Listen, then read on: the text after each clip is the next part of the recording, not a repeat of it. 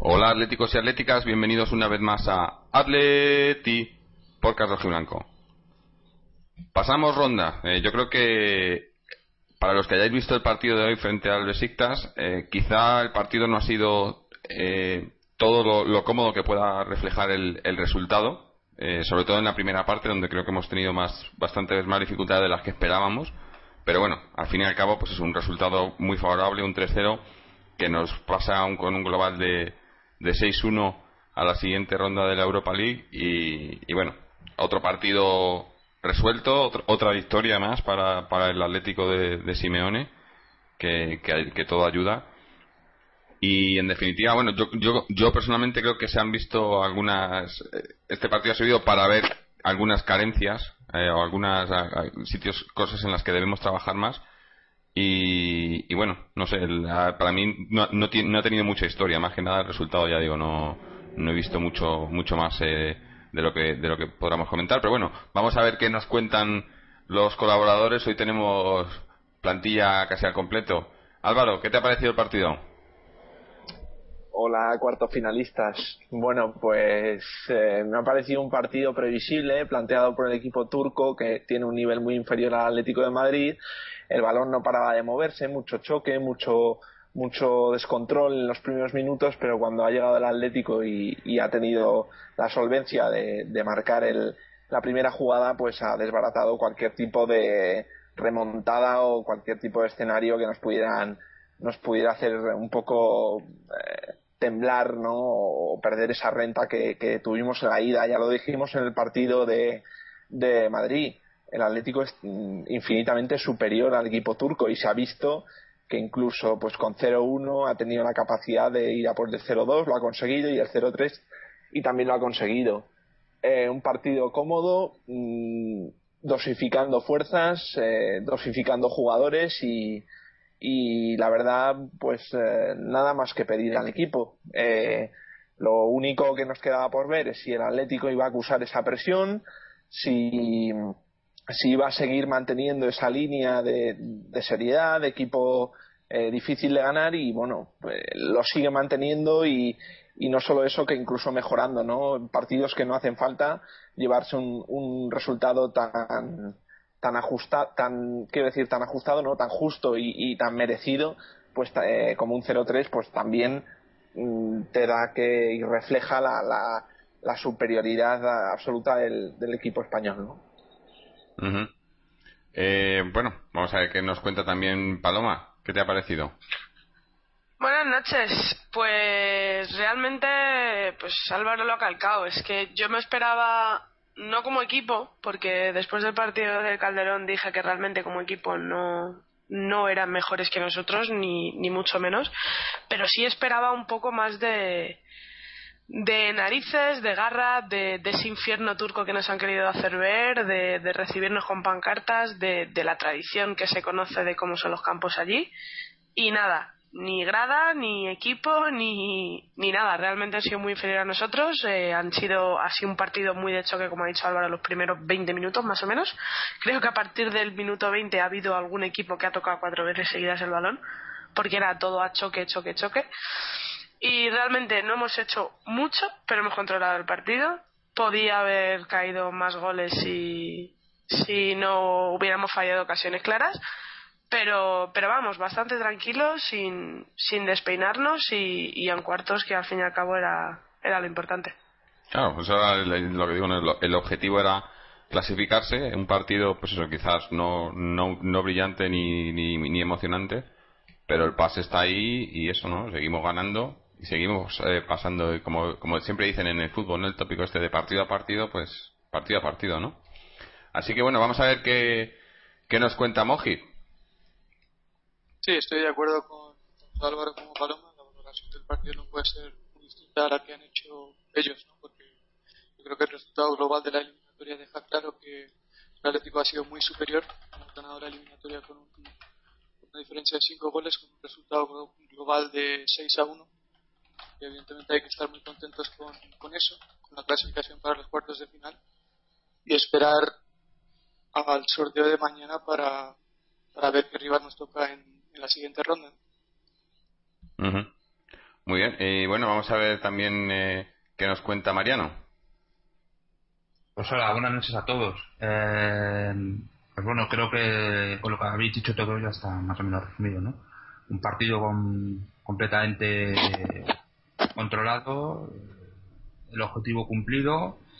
Creo que incluso posiblemente físicamente mm, menos, eh, nos ha exigido mucho menos de lo que en un principio podríamos aventurar, en, tanto en cuanto se supone que, como ha dicho Paloma, en Turquía hay una especie bueno, de infierno cada vez que van allí hay una eliminatoria disputada, pero vamos, que no ha habido un infierno ni ha habido absolutamente nada. Lo único que ha habido es un equipo de fútbol que ha ganado otro porque es muy superior. Y creo que, ya digo, que posiblemente lo mejor posiblemente haya sido que físicamente pues no hemos acusado tanto eh, como, como, como podríamos esperar de, de un partido en tres semanas. Así que a ver si esto nos puede ayudar para afrontar con más garantías el próximo partido contra el Mallorca. Sí, no, eh, yo creo que estamos todos más o menos coincidimos, ¿no? Lo único, yo, yo, eh, no sé si es que soy demasiado, no, no, no, no pesimista, pero crítico a lo mejor. No me ha, no, eh, no me ha gustado que el hecho de que, de que, o sea, sí, es un partido que, que te puede relajar, mm, bueno, relajar relativamente, ¿no? Pero que tienes el pase con, con, ese gol, sobre todo en el primer tiempo, ya lo teníamos asegurado. Pero me ha parecido que a jugadores que se les está, eh, digamos, dando una oportunidad ahora mismo por, por bajas y lesiones, como son, por ejemplo, hoy, que no, no es la norma, pero hoy eh, tanto Gaby como Coque le he visto muy, muy fallón. He visto, he visto muy, no sé, eh, el centro del campo en general muy muy fallón, muy muy desconectado, muy desganado. Se salva quizás eh, Arda Turán, que obviamente volviendo a Turquía, pues igual tenía más eh, más ganas y más, eh, no sé, también la gente estaba todo el rato pitándole y demás, o sea que igual era eso le motivaba más. Pero me ha parecido un centro del campo, no sé, sigo echando muchísimo de menos a, a Diego y, creo que incluso estamos echando de menos a, a Tiago pero vamos, son circunstancias, son cosas, eh, también el partido tal y como se ha dado que tampoco se puede, se puede decir mucho, ¿no?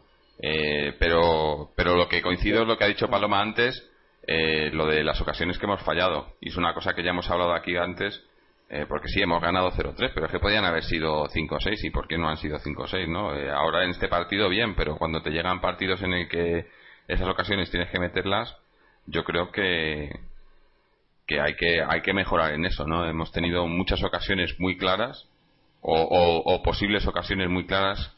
Eh, el otro día recuerdo que hablaba de, cómo había visto los contraataques eh, que parecía que empezamos a, saber llevar contraataques. Bueno pues hoy otra vez ha habido eh, contraataques pésimos pésimos en el que íbamos dos contra dos y, no sabíamos hacerlo y, bueno no sé me ha parecido en general que, que teníamos que haber metido más goles pese a cómo ha ido el partido pero bueno, eh, al, final yo creo que sí, dime algo.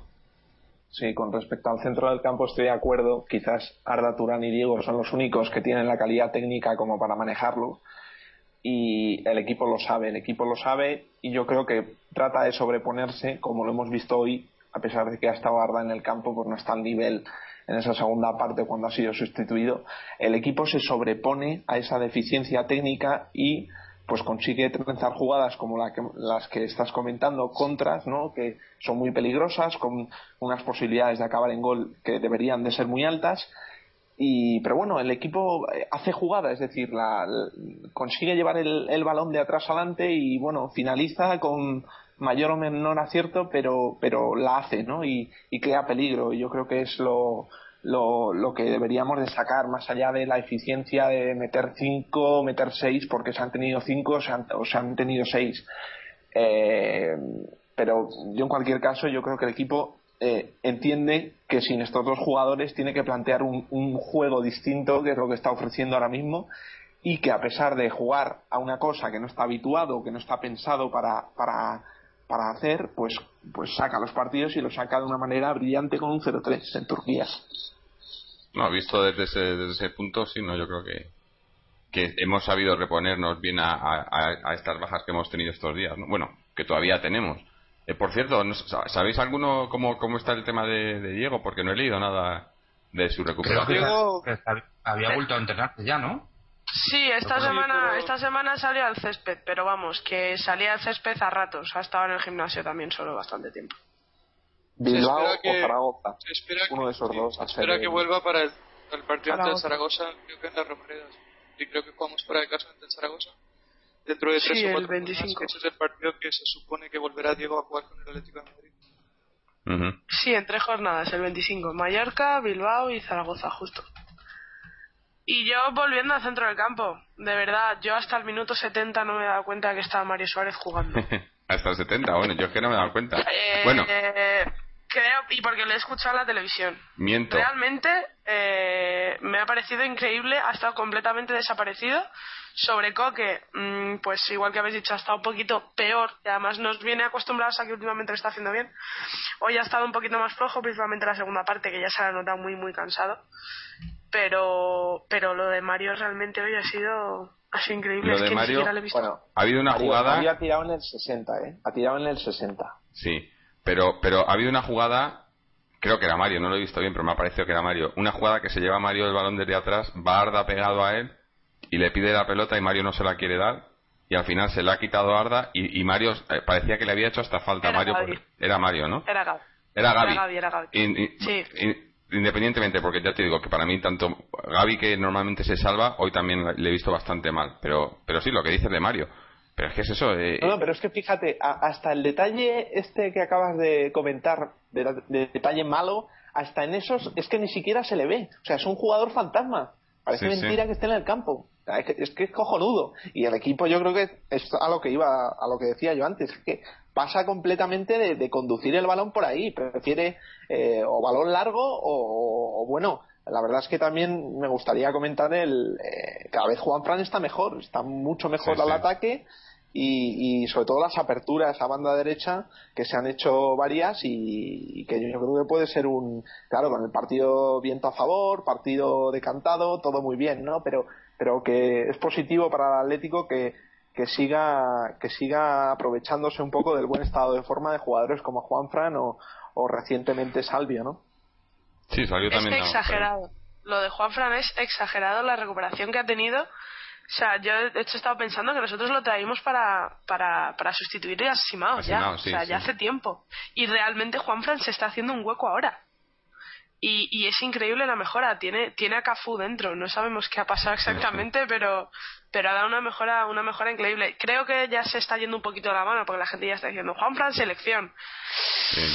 Con tranquilidad. No, pero es que Paloma, teniendo en cuenta, en cuenta que el lateral derecho titular que se perfila a día de hoy en la selección española para esa Eurocopa es Álvaro Arbeloa.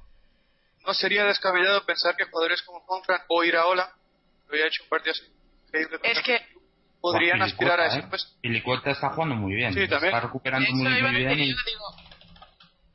Para mí, antes de Juan Fran, está en primer lugar Arbeloa, que está jugando con el Madrid y lo está haciendo bien. En segundo lugar, Iraola, porque me parece un pedazo de lateral derecho. Y en tercer lugar, Azpilicueta, que nos hemos olvidado de él porque se ha ido de España. Pero otro pedazo de lateral derecho que además le tienen bien fichado porque viene desde categorías inferiores. O sea que yo creo que hay bastante gente delante de Juan Fran, ¿eh? aún. No, pero es, que es que creo es una opinión muy subjetiva que Álvaro Arbeloa esté jugando bien, porque hay mucha gente que piensa que no, no está jugando demasiado bien.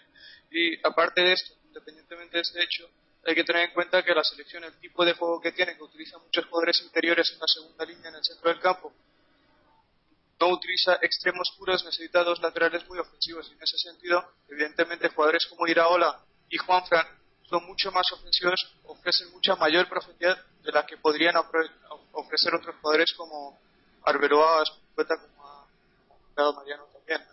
Yo creo que debería, al menos, Vicente del Bosque considerar esa opción, pero es evidente que teniendo en cuenta que Jorge nunca ha ido con la selección y ya no hay más partidos de preparación, es difícil, difícil que, que pueda entrar en esa lista de, de del bosque para la Eurocopa de, este verano.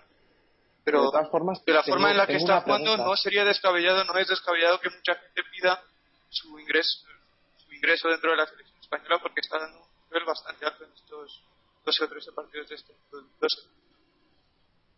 Sí, yo, yo, yo, yo, tengo una, una pregunta. Eh, ¿dais, ¿Dais tanta importancia a la internacionalidad? Quiero decir, ¿qué supone para un jugador ir a jugar una Eurocopa? Hombre, eh, de acuerdo, sí, una Eurocopa Mundial. Para el jugador muchísimo más que para nosotros. Son, son citas importantes, pero las convocatorias estas que estamos viendo de eh, cada vez que se para la liga una convocatoria o que hay que ir a jugar a Perú o que hay que o sea es que no, no le veo de verdad ninguna ventaja para el equipo para el Atlético de Madrid para nada no pero, estamos hablando, yo creo que nosotros estamos hablando de una ventaja para, para el club sino la ventaja para el jugador para porque para lo que significa para un jugador ir a selección española tú tuviste aquí a Álvaro Domínguez y te habló de lo que fue para él ir a una convocatoria a Suiza creo que fue, o no sé a dónde fue, pero vamos, fue irse por ahí también.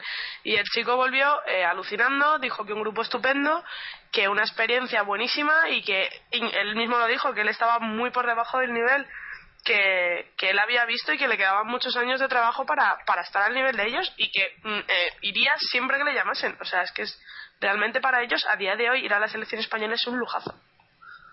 claro, estamos hablando nosotros de si...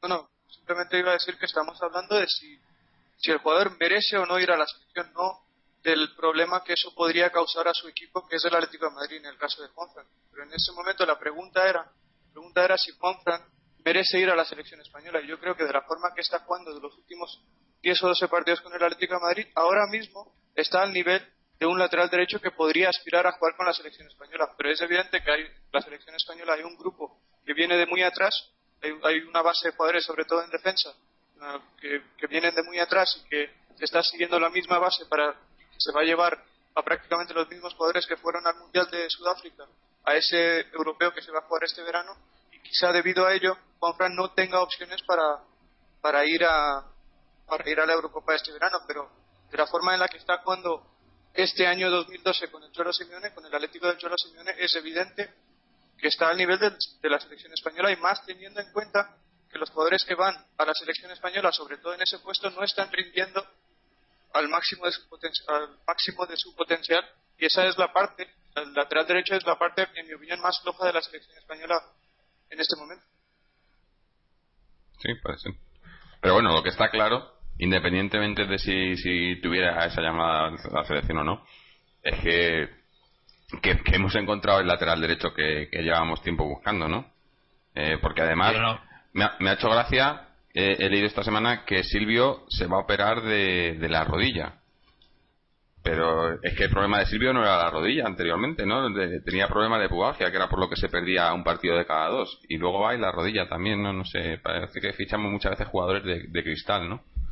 Pero menos mal que hemos encontrado a Juanfran, ¿no? Porque si no, pues hubiéramos estado aquí con, con Perea en el lateral o, o yo qué sé, vete, a saber, ¿no? ¿Qué, podíamos haber estado haciendo ahí, ¿no? Pero vamos, que ha sido un, una reconversión. Yo más que más que por el rendimiento que está muy bien, es, por la reconversión, ¿no? Porque eh, normalmente pues puedes eh, suelen convertir a un central, le puede mover un poco hacia hacia la banda, pero pero es un cambio completamente de, posición radical, ¿no? Y, además vimos cómo lo intentó Manzano y, en el intento de Manzano salió fatal. Fue, además fue partido contra el Granada, ¿no? Que, fue la primera vez que jugó Juan Fran de, lateral y, bueno, fue, fue un desastre.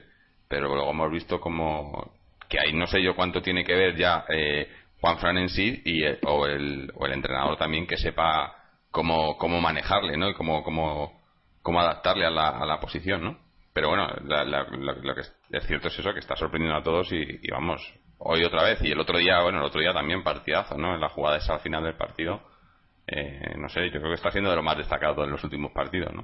Yo creo que lo sorprendente de Juanfran, lo que nadie esperaba de Juanfran cuando en ese puesto de lateral es la solvencia con la que está realizando las tareas defensivas, porque aquí siempre hemos dicho Juanfran podría aportar bastante profundidad en ataque, podría aportar esas incorporaciones en ataque, porque es un jugador que tiene mucha llegada, aparece muy bien por los espacios, tiene bastante velocidad, pero lo que a mí me sorprende, y yo creo que lo que a todos les está sorprendiendo, lo que a muchos les está llevando a pensar que podría estar para, el nivel, o tiene el nivel para estar en la selección española, es lo bien que está realizando las tareas defensivas. Es evidente que un jugador que nunca ha jugado de lateral, que está haciéndolo tan bien en las tareas defensivas jugando en ese puesto, tiene mucho que ver con el entrenador que ha apostado por él en ese puesto y que seguramente le ha dado las pautas adecuadas para poder realizar bien el trabajo defensivo y ofensivo en, en ese puesto de lateral derecho.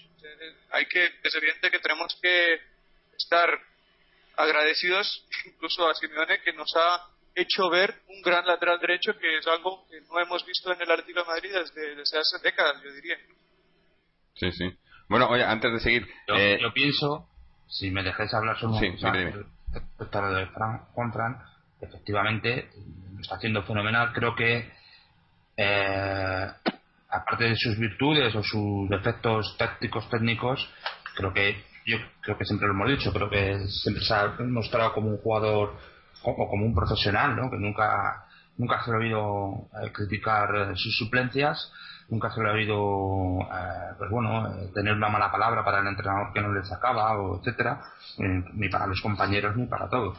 Y en ese sentido quiero decir que, no sé, bajo mi punto de vista, mucho de de, este tema, de, esta resurrección, tiene que ver su también su, su forma de, de su, espíritu renovado, por decirlo de manera, ¿no? Su, su, eh, su moral que está súper alta. O sea, creo que incide muchísimo su estado emocional, eh, independientemente de su calidad técnica y tal. De ahí a decir que es el mejor lateral que hemos tenido en los últimos años, posiblemente es la verdad porque lo que hemos tenido en los que- años nos llevamos años Pues te decía. pero, Claro. pero que, que de aquí a un lateral primero que sea que vaya a la selección española, pues a mí me parece que hay un trecho, pero bastante largo, teniendo por lo menos. eh, eh, a mí decir de Arbeloa, a mí Arbeloa sinceramente me parece un jugador bastante limitado. Tácticamente no es malo, la verdad. Las cosas se han dicho. Eh, pero no, no sé. Eh, a mí como lateral derecho me parece mucho mejor lateral derecho Iraola o el propio Sí, sí, Azpilicueta. estoy de acuerdo. Estoy de acuerdo. Y, y- Yo- a mí me parece- y más para la forma de, de jugar que tiene España creo que, que le viene mucho mejor un jugador como eh, tanto Iraola como como como Pilicueta antes que un jugador como como como, como ese, Claro, es que sí, eso iba a decir que, que igual cuando estamos hablando del, del tema de selección y tal, en el Atlético, en el- tal y como estamos jugando ahora, eh, un jugador como Juanfran eh, encaja muy bien en ese sistema porque es un sistema en el que en el que cuando tenemos el balón lo que queremos es meterle velocidad, pero no no no tener eh, ese control o, ese, o esa posesión que tiene la selección, ¿no? Y en ese juego más de toque No, en la selección, yo creo que Juanfran eh, ahí sufriría mucho, ¿no? No, pero es que para empezar los laterales no aportan al juego de posesión. Los laterales Cuando atacan tienen que aportar, ¿no? Digo yo, si tienes si quieres Sí, un lateral que suba. lo- pero si ves, si ves un ejemplo de un equipo que juega a la posición, tiene un lateral derecho ofensivo que es el Barcelona con Dani Alves. Dani Alves es un jugador que se desenvuelve muy bien en zonas interiores porque es un jugador muy especial, un jugador que tiene una clase inmensa, pero que realmente cuando desequilibra el motivo por el que acaba las temporadas dando 20-25 asistencias de gol oficiales es porque aparece por los espacios y llega, ocupa bien los espacios exteriores, entra en contacto con la pelota en las zonas adecuadas y pone el pase definitivo al área. Y eso es lo que aporta Juanfran en términos tangibles al juego del Barcelona. Eso es lo que está aportando Juan, ah, perdón, Dani Alves al juego del, Barcelona y eso es lo que está aportando en cierta medida y cada vez más, cada vez mejor, Juanfran al juego del Atlético de Madrid. Y lo que yo estaba diciendo es que estoy de acuerdo con Mariano en que Iraola quizá por la constancia merecería ir a la selección. De hecho, yo creo que merece ir a la selección. Creo que va a ir a la selección, ¿no? Porque estaba en la última convocatoria mucho antes que Juanfran, porque es un jugador que está jugando a un nivel constante durante los últimos 7, 8 años ya. Y Juanfran ha jugado de lateral 14 partidos. Pero lo que estaba diciendo, que jugadores como Iraola y Juanfran encajan mejor en la filosofía de fútbol que tiene la selección española que un jugador como Álvaro Arbeloa, que es tácticamente muy inteligente, pero que no tiene la capacidad física o no tiene la proyección ofensiva para aportar a la selección la profundidad que necesitará la selección en la Eurocopa desde esa banda derecha, con una profundidad que aportaba antes Sergio Ramos y que en ningún caso va a aportar Álvaro, Álvaro Arbeloa en ese puesto. Eso es lo que está. Mm. Bueno, de, de todas formas, yo, aunque esté más o menos de acuerdo en todo esto, mm, una cosa, cualquier día nos la van a liar por la banda de Juanfran, ¿eh? Que nadie se le olvide, que, que nadie se le olvide, porque vale, es un jugador que se viene al ataque, que es muy útil para, para eh, crear peligro, pero cualquier día eh, un equipo serio, un equipo con jugadores de banda, un equipo que vaya a buscarle detrás, nos la va a liar y mm, pasará y, pero pero tampoco ahora no sé yo creo que estoy viendo un poco de burbuja alrededor de Juan Fran que es cierto que está en un muy buen momento de forma hasta hasta ahora nunca había estado así en el Atlético de Madrid pero cautela porque nos la liarán y cuando llegue el lío nos lamentaremos yo estoy de acuerdo ahí completamente con, con Álvaro ¿eh? mucho cuidado. Sí, pero Habrá es que un día hay que, que tener- la liará y que... No, yo lo único que quiero decir en ese sentido es que hay que tener en cuenta que cuando utilizas un lateral derecho ofensivo por la banda, en ese caso estamos utilizando por la banda derecha porque Felipe está jugando mucho más y se incorpora bastante menos al ataque desde su banda izquierda, pero lo que está diciendo es que cuando utilizas un lateral derecho ofensivo es evidente que en una de las incorporaciones que haga en ataque, si el equipo pierde la pelota, es evidente que van a explotar los espacios que hay en la espalda de su defensa, en- a, a su espalda en tu defensa.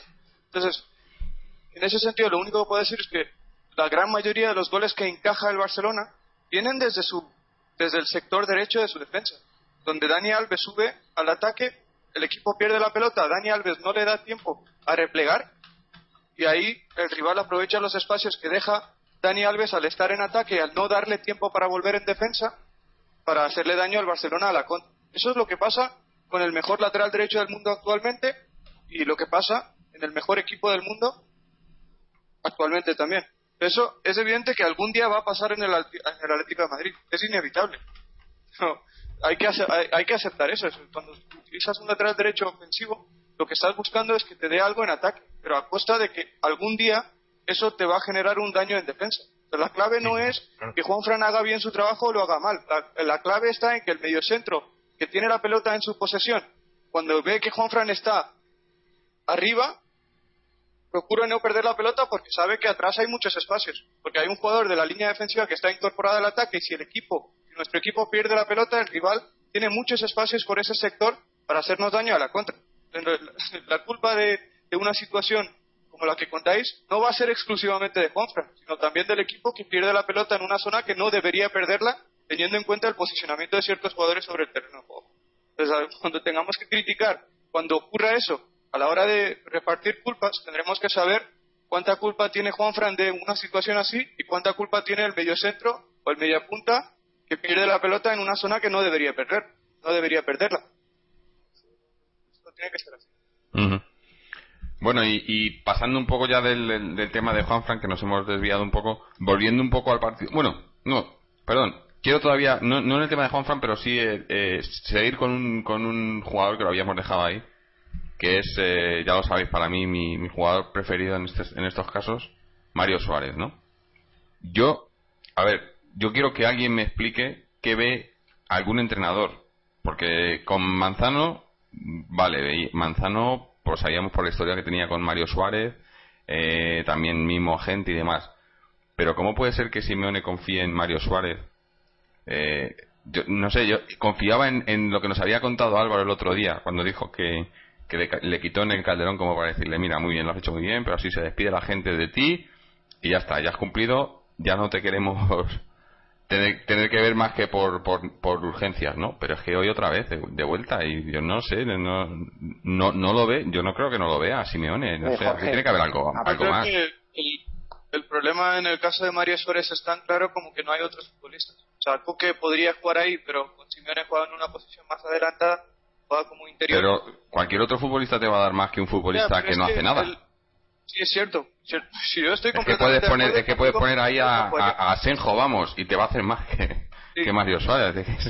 no sé. Estoy de acuerdo No, en que hay pero otros aquí, aquí, No, no, aquí hay que aclarar que una hay- cosa.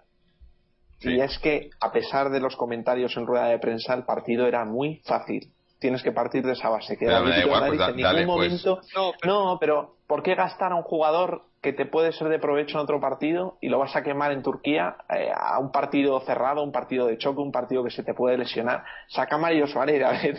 No, ojo, eh, no quiero decir. No, pero ese no argumento- lo- Pero, pero. Álvaro, ese argumento sería válido si Mario Suárez no fuera el noveno jugador que más minutos ha jugado en el Atlético del Cholo Simeone. O sea, si, si Mario Suárez no hubiera jugado ante el Granada o si no hubiera sido titular durante los últimos cinco partidos oficiales con Simeone, ese argumento sería válido que le ha dado un partido asequible a Mario Suárez porque en el partido siguiente ante el Mallorca va a utilizar a otro futbolista con el que cuenta más, pero no es así, porque Asunsao es un jugador que no ha jugado apenas, digo Asunsao porque es el único que queda, eh, cuando Thiago no está, Gaby siendo insustituible, el otro puesto o lo ocupa Mario o lo ocupa Asunsao, y hasta este momento lo que hemos visto es que Mario cuenta mucho más con la confianza en términos de minutos jugados de Simeone que Asunsao.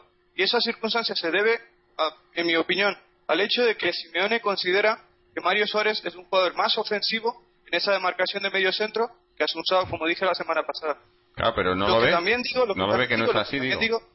Sí, sí, lo que también digo es que mi opinión es que sea cual sea el perfil de, esos dos futbolistas, yo creo que Asunsao se merece mucho más jugar en ese puesto en lugar de Mario Suárez. Pero lo que estoy intentando es analizar la situación de por qué juega Mario Suárez y no juega claro, Es que eso es a lo que voy. Yo mi, mi pregunta era ¿por qué juega este tipo? O sea, yo no no entiendo cómo, cómo puede haber porque sí, lo que tú dices sobre el papel, sobre el papel, Mario Suárez es un jugador que te puede aportar más eh, ofensivamente, eh, más llegada, más más participación en, la elaboración del juego sobre el papel, porque eso es, lo que se le supone a Mario Suárez. Pero es que yo creo que, que eso ya no ya no lo, no lo compra nadie, o sea, eh, cuando vino, cuando volvió del Mallorca y tal, bueno, pues esperábamos que pudiera hacer eso, pero es que yo creo que ya le han dado, no sé, ya oportunidades no, porque es que ya, o sea, eso ya no son oportunidades, es que es, eh, no sé, es, ridículo, yo no, no, no entiendo por ningún... En este caso, lo único, la única situación lógica es pensar que Simeone cree que en esas cosas de aportar frescura al juego, aportar continuidad a las transiciones ofensivas, aportar llegadas de segunda línea, en esto Asunsao sería mucho peor de lo que está haciendo Mario Suárez. Pero evidentemente no sabremos esto hasta que Asunsao no juegue. con Asunsao, con Simeone creo que ha jugado 140 minutos de los 1.350 posibles. Así que es un jugador que no juega ni el 10% de los minutos. Hasta que no juegue Asunsao no sabremos si es mejor o es peor. En mi opinión, Asunsao es mucho mejor que Mario Suárez, incluso no estando en ese perfil que requiere el equipo en este momento. Aporta mucho más equilibrio, aporta mucho mejor su trabajo, hace mucho mejor su trabajo que es defensivo, que es en la recuperación, que el trabajo de Mario Suárez, que es incompleto completamente, pero no, no, no aporta ningún tipo de intensidad en las, en las tareas defensivas. Como dices, no se le ve absolutamente nada en ataque. Pero la única, la única explicación lógica de por qué sigue jugando Mario Suárez en ausencia de Thiago Gavi en vez de Asunsao es porque Simeone quizá cree que Asunsao jugaría incluso peor. Quizá, quizá, no lo sé. ya, pero no sé, es que lo que no entiendo, pues pruébalo.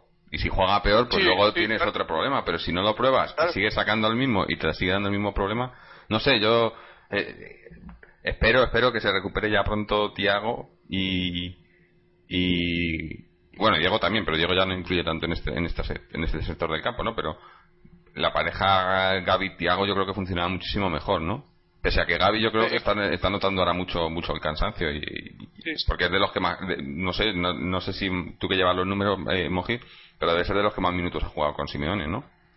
Sí, no he, no he actualizado los datos de los minutos que han tenido los 13 o 14 futbolistas que han jugado hoy, pero hasta este partido, durante los primeros 13 partidos, Gaby era el tercer jugador que más minutos había jugado en el Atlético de Simeone, detrás de Courtois y Juanfran, que ha jugado el 92, o había jugado antes de este partido, el 92,2% de los minutos totales. hay otra estadística bastante interesante que durante los últimos 5 o 6 partidos, Gaby está perdiendo el doble de balones que recupera. Está mm. recuperando bastante menos también. Entonces es evidente que se está notando el cansancio y el hecho de que siga jugando Gaby en vez de Asunsao, teniendo en cuenta que Mario está siendo indiscutible y aparentemente tiene que estar más fresco porque no jugó los primeros cuatro o cinco partidos cuando sí estaba Tiago, me hace pensar que Simeone no confía para nada en Asunsao. Una cosa que yo no comparto, pero también hay que decir que utilizando los jugadores que utiliza en todas las zonas del campo, está sacando muy buenos resultados y en ese sentido no podemos criticar la labor que está teniendo Simeone al frente del Atlético de Madrid este año 2012. Eh, yo posiblemente también el tema,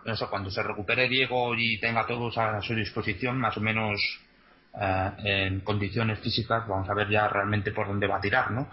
Eh, yo particularmente apostaría por un centro del campo, si físicamente están, están bien, apostaría por un centro campo con Gaby, Coque y con, y con Diego. Sí, pero es que Mariano, Coque, el problema es que, lo, dije antes también, ¿no? Desde el primer partido Coque para Simeone cuenta como interior, la banda. Coque no es uno de los mediocentros. Como interior. Coque no está jugando de mediocentro, ah. Coque está jugando por delante. Está ah, pues yo, yo pienso que Coque es donde más rinde es de mediocentro. Ni de media punta ni de puede interior. Ser. Puede ser. Pero también hay que decir que en el Atlético de Madrid el 95% de los minutos que ha tenido desde que debutó el año pasado con Quique Sánchez Torres siempre ha jugado de interior izquierdo. No ha jugado apenas de mediocentro. Eh, de mediocentro jugó en pretemporada con Manzano dos partidos. No sabemos tampoco, a menos que Paloma nos diga que valore el rendimiento que tuvo Coque en el Atlético B cuando jugaba de mediocentro hace dos años, en el primer equipo no le hemos visto jugar de medio centro. Es posible que juegue bien de medio centro porque las categorías inferiores de la selección siempre ha jugado en ese puesto, incluso ha hecho de medio centro defensivo también. Así que si ha dado el salto al primer equipo es porque los entrenadores han visto las cualidades que demostró Coque en ese puesto. Pero dentro del primer equipo del Atlético de Madrid siempre ha jugado, siempre ha rendido en el puesto de interior izquierdo. Bueno, pues aquí tenemos a Paloma para que nos cuente. Claro realmente, o sea, Mojito ha acertado de lleno. Eh, Coque siempre ha sido medio centro eh, muy táctico, muy de, muy de su posición, eh, muchas veces defensivo, y aunque no os lo creáis, incluso Mario Suárez lo fue. Eh, y Coque realmente destacaba en esa posición. Sí que es verdad que no es que subiera o se moviera más, tenía cierta libertad porque como también tiene buen disparo, sí que es verdad que tenías cierta libertad para subir, pero su posición en cuanto, en cuanto, en cuanto al equipo era ese. A día de hoy juega mucho en banda, bueno, al principio del primer equipo se le puso mucho en banda y ahora queremos que sea Diego. Y no, es que no es Diego. Ese no es su trabajo. Y a mí me recuerda esto, aunque no tenga nada el jugador que ver, me recuerda mucho al caso jurado yo a jurado eh, está claro que era un chico que tenía la sangre de horchata, pero era un chaval con calidad. Pero es que ese chaval del Atlético de Madrid pocas veces jugó en su posición.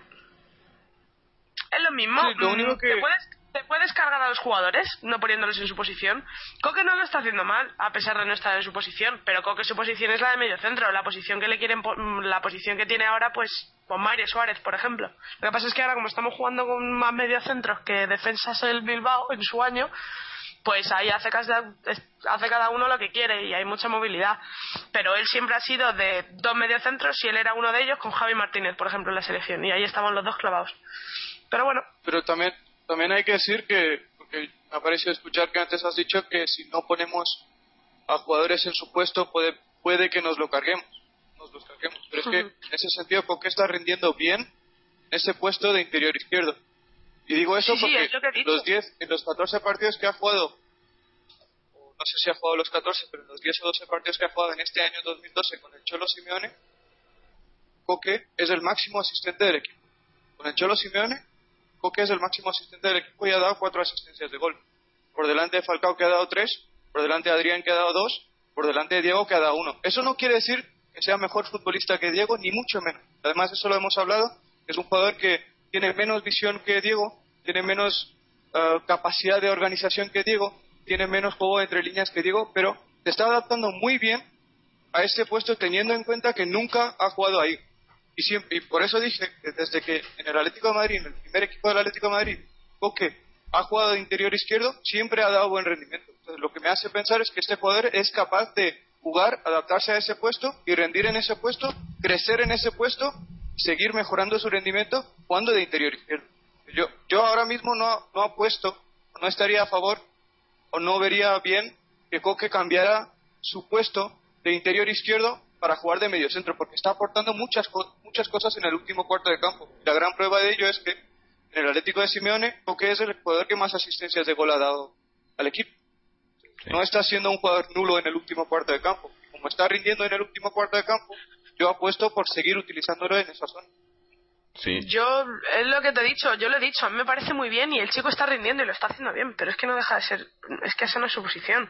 Y sigo creyendo que rendiría más en la suya. Pero he dicho, gracias a Dios, él es un chaval que ha rendido, pero jurado, por ejemplo, cuando le ponían de medio centro, pues no rendía. Y te cargas al jugador. A jurado, si no lo ponías detrás del delantero con libertad, pues no jugaba bien. Es que y a jurado lo ponías en una banda, lo ponías atrás y se estropeó. Es que Coque puede en cuatro posiciones y es multiusos como Garbajosa, pues ole, pues me parece genial. Y oye, el chaval lo que quiere es jugar.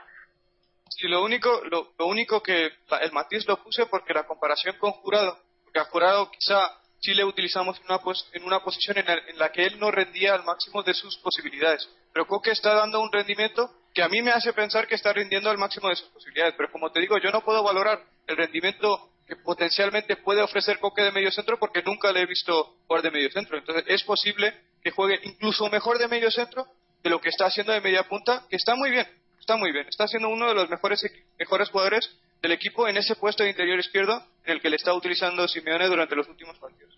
Simplemente mm. estaba diciendo. Claro, no, pero además yo creo que eh, hay un ejemplo muy claro en esto que estamos hablando de cambiar a los jugadores de posiciones. Eh, yo creo que ahí influye mucho, lo, has dicho tú antes, Mojit, el entrenador, cómo puede guiar o cómo puede eh, hablar con el jugador y pedirle lo que quiere. Yo creo que en el caso Simeone, por ejemplo, está, está muy claro en el ejemplo de Juanfran, que lo hemos estado hablando, cómo puedes reconvertir a un jugador o cambiarle de posición y que el jugador rinda y, la, y, el punto contrario está en el caso de Manzano con Mario Suárez, porque que, que yo recuerde, el año pasado, en, en temporadas anteriores, no nos hemos quejado tanto de Mario Suárez. Vale, a lo mejor no era, eh, obviamente no era, un, no era un jugador titular, era un recambio aceptable, pero yo creo que lo que decía Paloma, puede, puede afectar, puede cambiar el rendimiento de un jugador, el, o puede cambiar la, digamos, la calidad de un jugador el que, el que el entrenador le pida jugar en otra posición? Pues en el caso de Mario Suárez, por ejemplo, yo creo que sí, porque Mario Suárez, yo creo que, y lo, y lo dijimos esta temporada cuando, cuando empezó Manzano a ponerle de, de medio centro defensivo, que se estaba cargando Mario Suárez. Y yo creo que lo estamos viendo ahora, el resultado, ¿no? Sí, es curioso porque, como ha dicho Paloma, Mario Suárez ha jugado de medio centro defensivo en las etapas, en el comienzo de su carrera las primeras etapas de su carrera. De hecho, creo que en el Celta de Vigo jugó en ese puesto, lo dijo En el Celta de Vigo, eso es. Sí, sí que, y en el Valladolid también creo que o bien jugó de medio centro defensivo o jugó en el doble pivote. Pero en el Mallorca no jugaba en el puesto defensivo. En el Mallorca jugaban con Martí, Borja Valero y Mario Suárez. Mario tenía bastante libertad para aportar llegada a segunda línea. Pues no era un jugador que, que intervenía mucho en el juego porque el juego del Mallorca en aquel año lo llevaba Borja Valero. Era el amo y el señor del, balón en, en aquel Mallorca Mario Suárez tenía libertad para moverse por el terreno de juego y aportar esa llegada desde segunda línea que le hizo marcar seis goles en aquella temporada. En este Atlético de Madrid le exigimos tener un peso que Mario Suárez, por las características futbolistas que tiene, futbolísticas que tiene, no lo puede aportar y por eso se está viendo que no está a la altura de un equipo que aspira al puesto Champions del Atlético de Madrid. Yo de todas formas quiero decir una cosa, de mm, si no hubiera jugado Mario Suárez y lo hubiera hecho a Sunsao, ¿qué hubiera cambiado en el partido? cuando se ha ganado 0-3. Jugar con uno más. decir que tampoco estamos. Sí, vale, ¿y para qué sirve eso? No, para, jugar con uno Para ganar 0-4, para ganar 0-5 no tenía suficiente. Yo creo que eh, Mario Suárez está para hacer el partido que ha hecho y con el partido que ha hecho eh, él o el equipo pues se ha ganado 0-3 a otra cosa no hay que individualizar de una manera tan descarada sobre todo cuando van bien las cosas no de momento pues sí. Evidentemente con este equipo con este resultado con esta vuelta con, la ida que habíamos hecho pues era un partido vuelvo a insistir para jugar con Mario Suárez. Claro pero yo, yo creo que estos partidos estos partidos como tú dices que son eh, prácticamente resueltos metes un gol y ya tienes el partido resuelto yo tal y como lo veo, y sobre todo con un entrenador que ha venido a mitad de temporada y demás, yo veo que es un partido en el que puedes probar cosas nuevas o dar oportunidades a jugadores que no tienen tanta oportunidad. Y a mí en el caso de Mario Suárez no me parece que se haya hecho eso. Me parece todo lo contrario. A Mario Suárez se, le han dado oportunidades, ha, demostrado que no vale ahí, dale otra oportunidad a Sunsao como... Yo creo, yo creo que Simeone se ha encontrado con el traje hecho a medida. Y si ya le, es, eh, le cuesta trabajo sacarle el máximo partido a, ese traje como para encima ponerse a ver si la tela lo puede utilizar para otro traje a estas alturas de la película. Yo creo que eh, hay que ser un poco también sensatos y decir el Atlético tiene que jugar a una cosa esta temporada, me lo han dado así y yo lo tengo que sacarle el máximo. Ahora bien, en cuartos o en octavos una vuelta Turquía, que estamos banalizando mucho el tema, como diciendo que estaba ganado y esto estaba hecho. Eh, nunca se sabe, te meten un gol en cinco minutos y el partido vuelve a empezar, la eliminatoria se abre. Entonces, eh, eso, ¿no? Y yo creo que es una patada adelante de Simeone, decir, bueno, yo salgo con estos y el partido más o menos se va a resolver sin problemas, sin sobresaltos. El Atlético eh, insisto, es un equipo serio, un equipo sólido, que no le desbaratan como en otras ocasiones eh, con, mucha presión o con un partido muy disputado yendo al choque. Y, eso lo saben incluso los jugadores y, están muy tranquilos. En ningún momento se les ve titubear ni ponerse nerviosos. Y yo creo que es lo que deberíamos de sacar. El equipo pasa, el equipo pasa ganando. No, sí, sí, eh, obviamente es y es uno de los máximos favoritos para ganar la competición. No, eso sí, eso lo, sacamos. Lo que, decías de, lo, que decías de Mario Suárez tienes toda la razón en, que, en, el sentido de que en este partido podía jugar Mario Suárez por esas circunstancias que has comentado, que el, el resultado de la ida invitaba a que Mario Suárez pueda tener los minutos que en teoría no debería tener en otros partidos más importantes. Pero lo que estábamos diciendo, creo que yo y Jorge, es que está teniendo demasiados minutos importantes en este equipo del Cholo Simeone creo que Jorge personalizaba más en el hecho de que por qué juega Mario Suárez los partidos importantes y no lo hace Asunción. Entonces, puede que en la vuelta de los de la eliminatoria de octavos de final en Turquía no sea un problema que Mario Suárez juegue en un puesto tan importante como el de medio centro, puede que no, porque hemos visto que no ha sido un problema, pero puede que en una eliminatoria de cuartos de final y si llegamos de semifinales y otros partidos importantes de la Liga Española en el que estemos jugando cosas importantes de manera definitiva, el hecho de que juegue Mario Suárez en vez de otro jugador más competitivo como Asunsao, aunque sea diferente, quizá no sea tan que no se adapte tan bien a las exigencias o al perfil de jugador que necesita el equipo en este momento, en ese puesto, pues quizá el hecho de que juegue Mario Suárez en vez de ese jugador más competitivo haga resentir las expectativas del equipo en el futuro. es evidente que, como Mariano en ese caso diría que estamos haciendo fútbol ficción otra vez, pero lo que estoy diciendo es que tendríamos que esperar que en el futuro Asunsao obtenga o tenga mucho mayor protagonismo que el que está teniendo Mario Suárez en la actualidad. Eso es lo único que creo que estamos pidiendo yo y Jorge. Sí, sí. Bueno, en condiciones normales vosotros sabéis que tanto Asunsao como Mario Suárez son banquillo. Sí, sí, sí, claro. claro, claro. Eso no, no hay discusión. ¿no? Luego en los partidos fundamentales, claro, dependemos de la suerte de las lesiones que caigan bien y que sean de pronta recuperación y, en fin, de muchas cosas, ¿no? Pero yo creo que mm, eso lo tenemos todos claro. Mario Suárez y, no. y Asunsao. Eh, hemos dicho que cuando estamos esperando que se, recupere, se recuperen tanto Diego como Tiago y el centro del campo cambiaría completamente, ¿no? Y, pero. Pero es eso, eh, si, eh, nos, nos quejamos de que no había recambios de garantías, pero tampoco es que se haya aprobado, a eso me refiero, ¿no? Eh, Mario Suárez no da garantías, pero no se ha probado una alternativa, ¿no? Y yo creo que habría que buscar una alternativa. Sí, que a lo mejor también te, voy a decir una cosa, te voy a decir una cosa. Antes los goles que encajaba el Atleti, los fallos, eh, innumerables fallos en defensa, siempre veías que Mario Suárez no hacía el trabajo. Ahora, aunque no lo haga, el error en defensa o, no se produce, el gol no, el Atlético no recibe goles.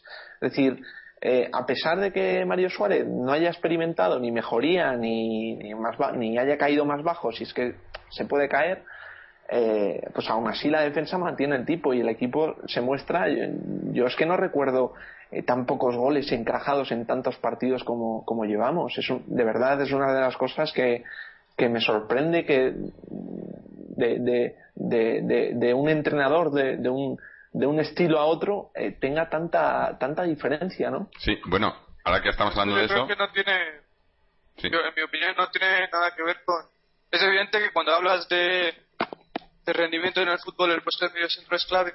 Pero en ese Atlético de Madrid, lo que ocurre de Simeone, la gran diferencia que ha habido con el Atlético de Madrid, poco competitivo del, de la segunda mitad del año 2011, es que ese Atlético de Madrid de Manzano buscaba jugar desde el centro del campo nos dijo Álvaro Domínguez en la entrevista que le, que le hicimos, la gran mayoría de los equipos fuera de casa empezaban el partido replegados, recuperaban la pelota en una zona comprometida donde el Atlético de Madrid tenía demasiados jugadores por delante de la pelota cuando perdían el balón y a raíz de eso les sorprendían a la contra. En ese Atlético de Madrid lo que ocurre es que hay poca transición en el centro del campo, el juego utilizamos mucho mejor o mucho más las bandas, el juego es mucho, mucho más vertical los mediocentros intervienen menos en el juego, tienen menos peso en términos de hacer jugar el equipo, el equipo pierde menos balones en zonas comprometidas cuando lo pierde es muy inteligente tácticamente y sabe cuándo hacer la falta táctica. De ahí que el equipo de Simeone sea el equipo que, más faltas hace en liga.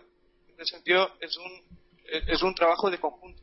No es que mm. Mario Suárez haya mejorado, no has dicho que Mario Suárez ha mejorado, pero no, que está mejor cubierto por los compañeros. claro, claro, Pero yo, ahora que tocamos el tema, lo que quería decir otro otro dato de, este partido que también es destacable, que una vez más hemos eh, mantenido la portería a cero y pese a que hoy han tenido han tenido varias oportunidades y ha habido un, trabajo muy bueno tanto de Courtois como, como de la defensa que ha tenido también eh, participaciones muy buenas en, por fases del partido, ¿no? Eh, sacando el balón bien, eh, yendo, entrando bien al corte y, y, en definitiva eso, asentando esa defensa, ¿no? Que es como mejor se asenta una defensa, cuando, cuando, no te marcan goles, pese a que haya habido oportunidades, ¿no? Eh, las oportunidades quizás dadas por, por ese, esa, esa falta que hemos tenido en el medio en el medio campo de consistencia pero yo creo que, que eso es otro punto no de esa seguridad defensiva que queda Simeone eh, yo creo que es eh, lo que lo que comentabas antes de la estadística esta de eh, cuántos partidos ¿cómo, ¿cómo, ha sido una derrota en, en 12 partidos eso cómo era 14 partidos, Y, y, los goles en contra también yo creo que debe ser un algo que, hacía años que no sé 6 goles en contra en 14 partidos yo creo que también hacía bastante tiempo que no que no se veía eso en el Atlético no no sé las estadísticas habrá que mirarlo pero es también llamativo no es evidente que, es que nosotros ahora le estamos pidiendo rotaciones ¿no? Pero lo importante, esto lo has dicho tú muchas veces, Jorge, incitando, sí, pues, es una cosa que decía mucho Luis Aragonés y tú has, uh, lo has recordado aquí en el podcast, ¿no? Que el, el pasillo de honor son los cinco jugadores claves de un equipo, que es el portero, los dos centrales, el centro y el delantero, y esos puestos habitualmente no tienen que sufrir las rotaciones que podrían sufrir otros puestos en, un esquema táctico. Y eso es lo que está consiguiendo Simeone, ¿no? El portero, los dos centrales, el mediocentro que es Gaby, el delantero que es Falcao, no juegan siempre, juegan siempre que están disponibles. En ese sentido tiene mucho que ver el hecho de que está confiando, tiene una buena base de jugadores que ocupan esas posiciones importantes para cualquier equipo de fútbol y esa es la clave de que el equipo, el Atlético de Simeone, sea mucho más competitivo que otros equipos que hemos experimentado en este, este club durante otras plantillas que hemos visto en este Atlético de Madrid durante las últimas temporadas. Bueno, pues eh, no sé, yo creo que vamos a ir eh, a ir ya terminando con el partido, porque como hemos dicho, tampoco haya, haya habido mucha historia. Era un partido que ya teníamos prácticamente resuelto. claro. Maradona, No, no.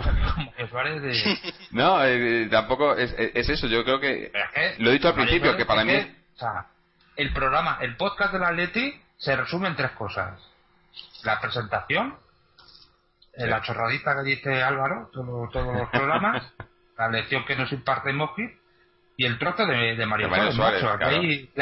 el rincón de Mario Suárez. Claro, claro.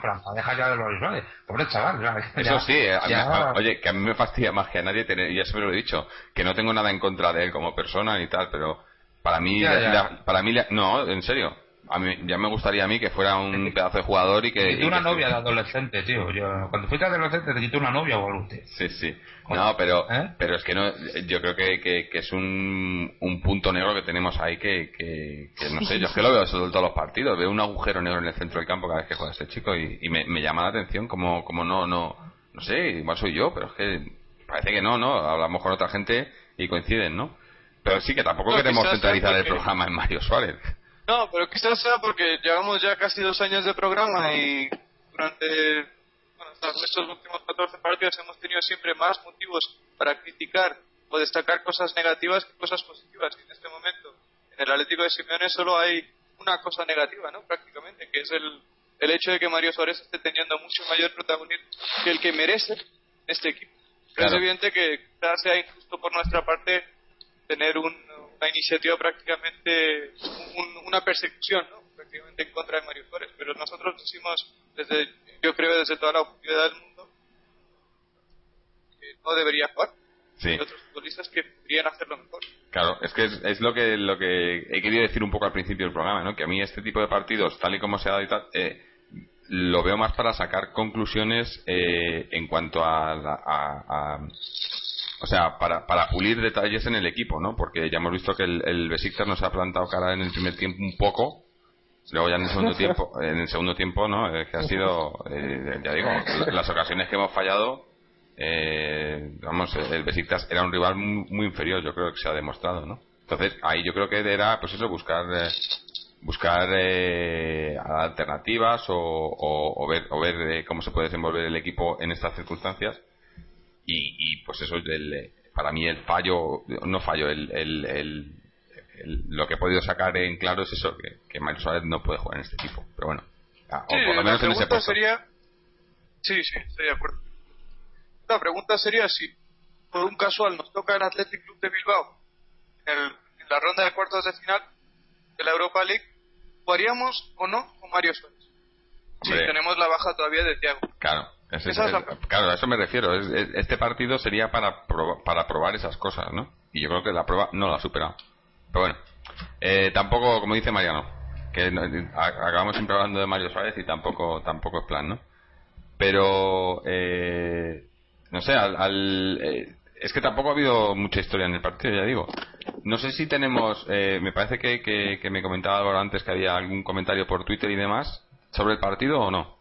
Sí, sí, había bastante del partido. Por ejemplo, a ver, eh, a nuestro amigo Antonio, que siempre, siempre nos menciona y nos comenta cosas, decía que, que, eh, que a ver si vuelve pronto Diego y nos da un poco más de luz de luz futbolística porque le gustaría un poquito más de posesión y cree que el equipo pues así se cansa menos con Diego. También nos dice que le ha gustado el, oficio del equipo, la solidaridad, pero bueno, eh, las contras dice que tienen que ser todavía más eficaces y tenemos que mejorar definición. Luego también, por ejemplo, mm, es que están desordenados y hay que ir buscándolos uno a uno, pero eh, Antonio Mora nos dice que, le gustaría en cuartos de final cualquiera menos el Bilbao. Eh, Jorge Fraile nos decía que menuda patochada lo del infierno turco. Al final el estadio eh, no jugó. Y, por ejemplo, para terminar, Miguel Ángel nos decía que el partido, el Atlético, ha estado muy serio que ha abusado en momentos del pelotazo, Godín el mejor del equipo, eh, Coque no ha tenido su día y Juan Fran y Felipe, Luis muy bien. el sorteo que puede ser un paseo militar o una despedida anticipada, prefiere que nos toque un español, ah, que prefiere que no nos toque ningún español que son rivales de Champions. Eh, bueno, no sé yo, esto de los rivales de Champions. Y luego también nos manda por último una foto que dice que ya sabemos por qué Falcao no marca más goles. Y en la foto eh, aparece Falcao rodeado de dos jugadores, bueno, de, cuatro jugadores más, pero dos eh, talismanes ¿no? en este podcast. Uno es Mario Suárez y otro Asunsao. Luego está también los dos del filial pero eso no es, graciosa la foto en el vestuario y bueno, Miguel Ángel también mete un poquito a Falcao de leña a Falcao perdón de leña por yo creo el, el gesto los supuestos silbidos que hubo en el último partido de liga que no nos dio tiempo a comentar porque esto si no se hace eterno pero también Avatar por ejemplo nos comentaba que que, opinábamos ¿no? de, los silbidos, de la actitud del público y de la reacción del colombiano al marcar el gol. Bueno, si queréis hacer una ronda rápida. Uh, me ha parecido escuchar que habéis dicho, el que ha escrito el mensaje ha dicho, o ha insinuado que Falcao no marca. En ese sentido, en los 14 partidos del Atlético de Simeone, Falcao ha marcado 10 goles y además ha dado 3 asistencias de gol. rendimiento está siendo bueno en el sentido de que está marcando los goles que se supone que tenía que marcar en la primera mitad de la temporada. Que nosotros le fichemos para marcar goles. En los últimos 14 partidos ha marcado 10 y ha dado 3 asistencias de gol. En ese sentido está haciendo bien su trabajo. Sí, Pero yo sí, es cierto, sí es cierto también que, se pide más. A veces lo que hablaba con un compañero, ¿no? Lo que hablaba el otro día con un compañero es que vale, está haciendo el trabajo. Comparado con Agüero, más o menos llevan los mismos goles. Eh, lo comparo con Agüero porque vale eh, 40 millones y Agüero lo dejamos ir por 45. Es decir, la comparativa está servida. Ahora bien, que para que este señor meta un gol tenga que fallar 10 de cárcel, eso no hay recibo, ¿eh? No hay recibo. Y además también podríamos entrar en la, la clase de goles, el peso que valen los goles de Falcao. eh, sí, los focaliza mucho. Eh, a ver, entiendo que los goles no es una cuestión de estrategia, de decir meto 5 aquí, meto 10 allá, pero el peso de los goles, la localización de esos goles es siempre en partidos que eh, o están encarrilados o, no desnivelan, no desequilibran, no sirven para dar más puntos de los que ahora tiene el Atlético de Madrid. Claro, yo solo te voy a decir que ahí en Liga Falcao ha marcado 16 goles y 7 veces ha marcado el primer gol. 7 veces ha marcado el primer gol. Entonces, si tú atribuyes. No, pero ¿en cuántos partidos ha marcado? ¿Cuántos partidos ha marcado? no, no, es, evidente que, ha marcado, creo, en 11 partidos. O dos. ¿Y cuántos de penalti? Sí, pero bueno, los tienes que marcar, ¿eh? Los de penalti hay que marcarlos. No, y eso me parece. Eh... yo lo que creo es que. Marcado, ¿Y cuántos penaltis le han hecho a él? Bien. Y también cuántos penaltis le han hecho a él y todo esto. De todas formas, vamos a ver, yo. Eh, para mí, Falcao es un delantero de primer nivel pero para lo que es, o sea, para, para jugar dentro del área, fuera del área es un jugador que sus prestaciones bajan, pero de una es que diferente a Agüero. Eh, Agüero es un jugador que fuera y dentro del área. Mariano, ese, argumento, ese argumento no vale desde que pagas lo mismo que, que recibiste por Agüero, no vale. No, vale porque pagas 40 millones de euros porque quieres pagarlos única y exclusivamente. ya está. O sea, eso no, a mí no me sirve tampoco de Eso es como si te quieres comprar un te quieres comprar un coche y te compras un barco. Pues, oye, pues... y, te piden mil millones y tú los pagas, pues el tonto lo eres tú, no es el, club que lo vende.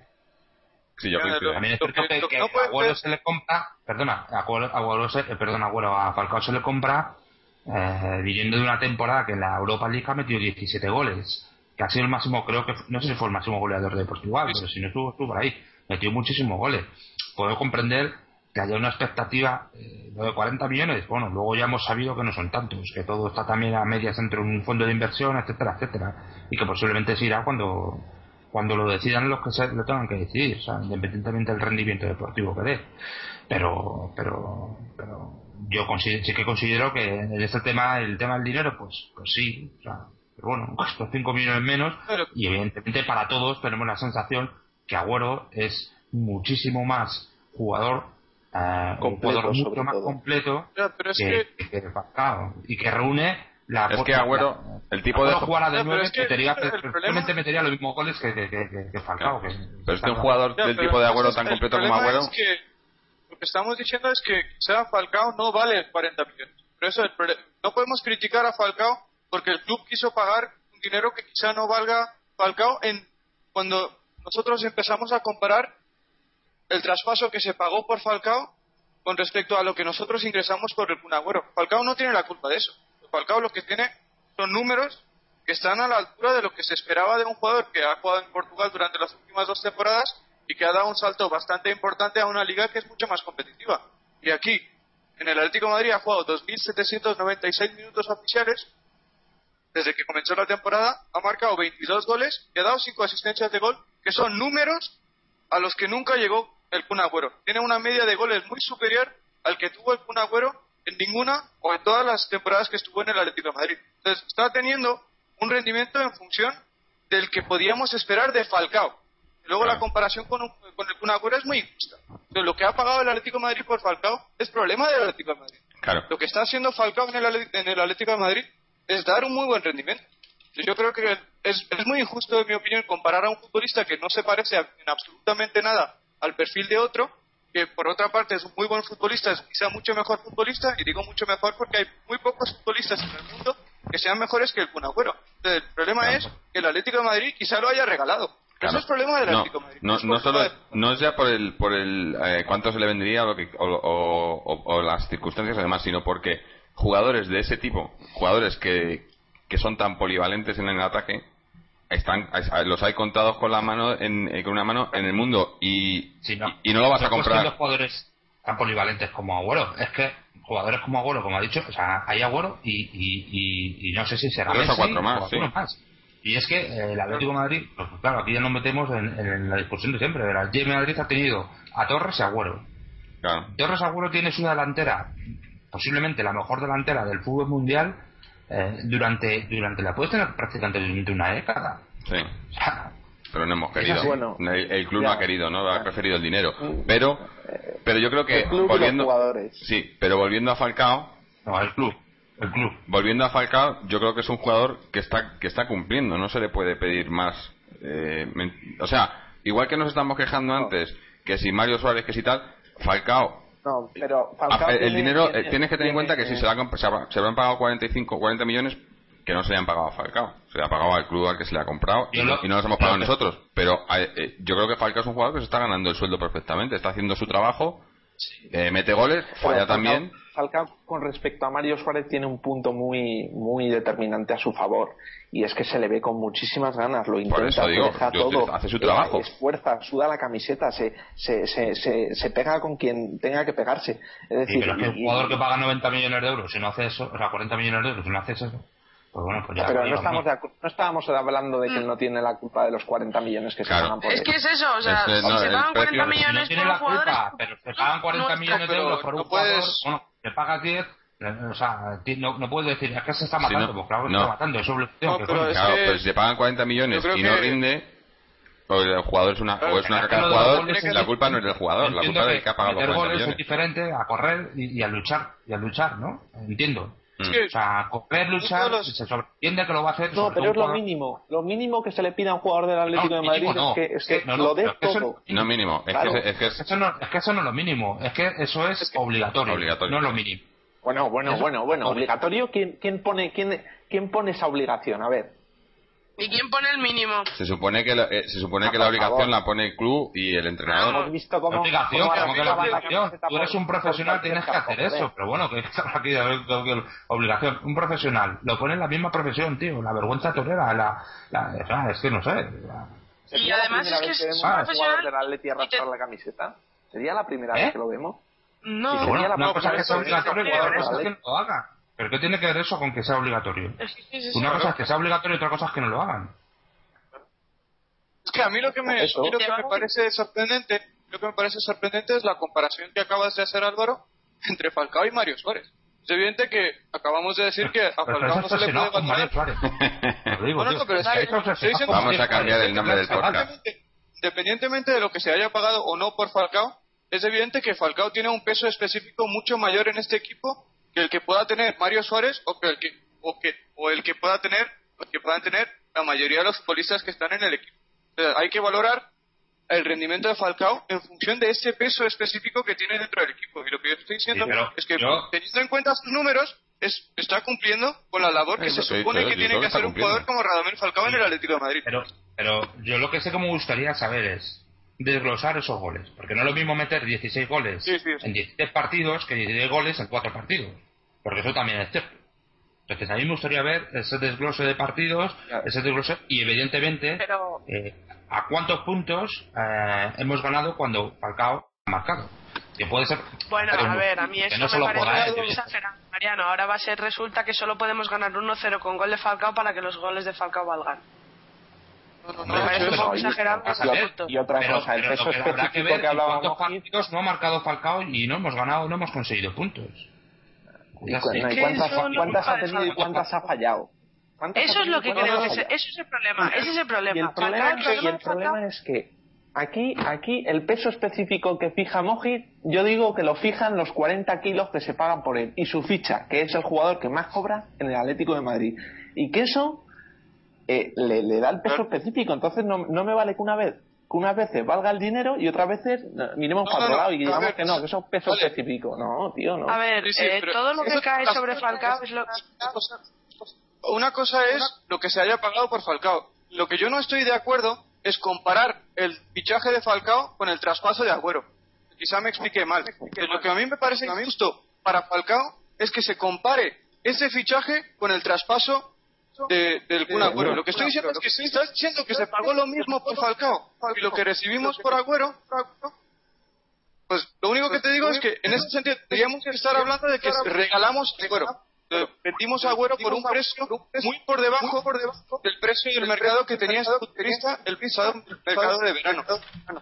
Pero es evidente que el peso específico de Falcao en este, este marca lo que nosotros pagamos por él en el verano pasado que el sueldo que cobra en el Atlético de Madrid. Son dos cosas totalmente diferentes. No, yo creo que, que, la comparación a lo mejor no ha sido la correcta, pero...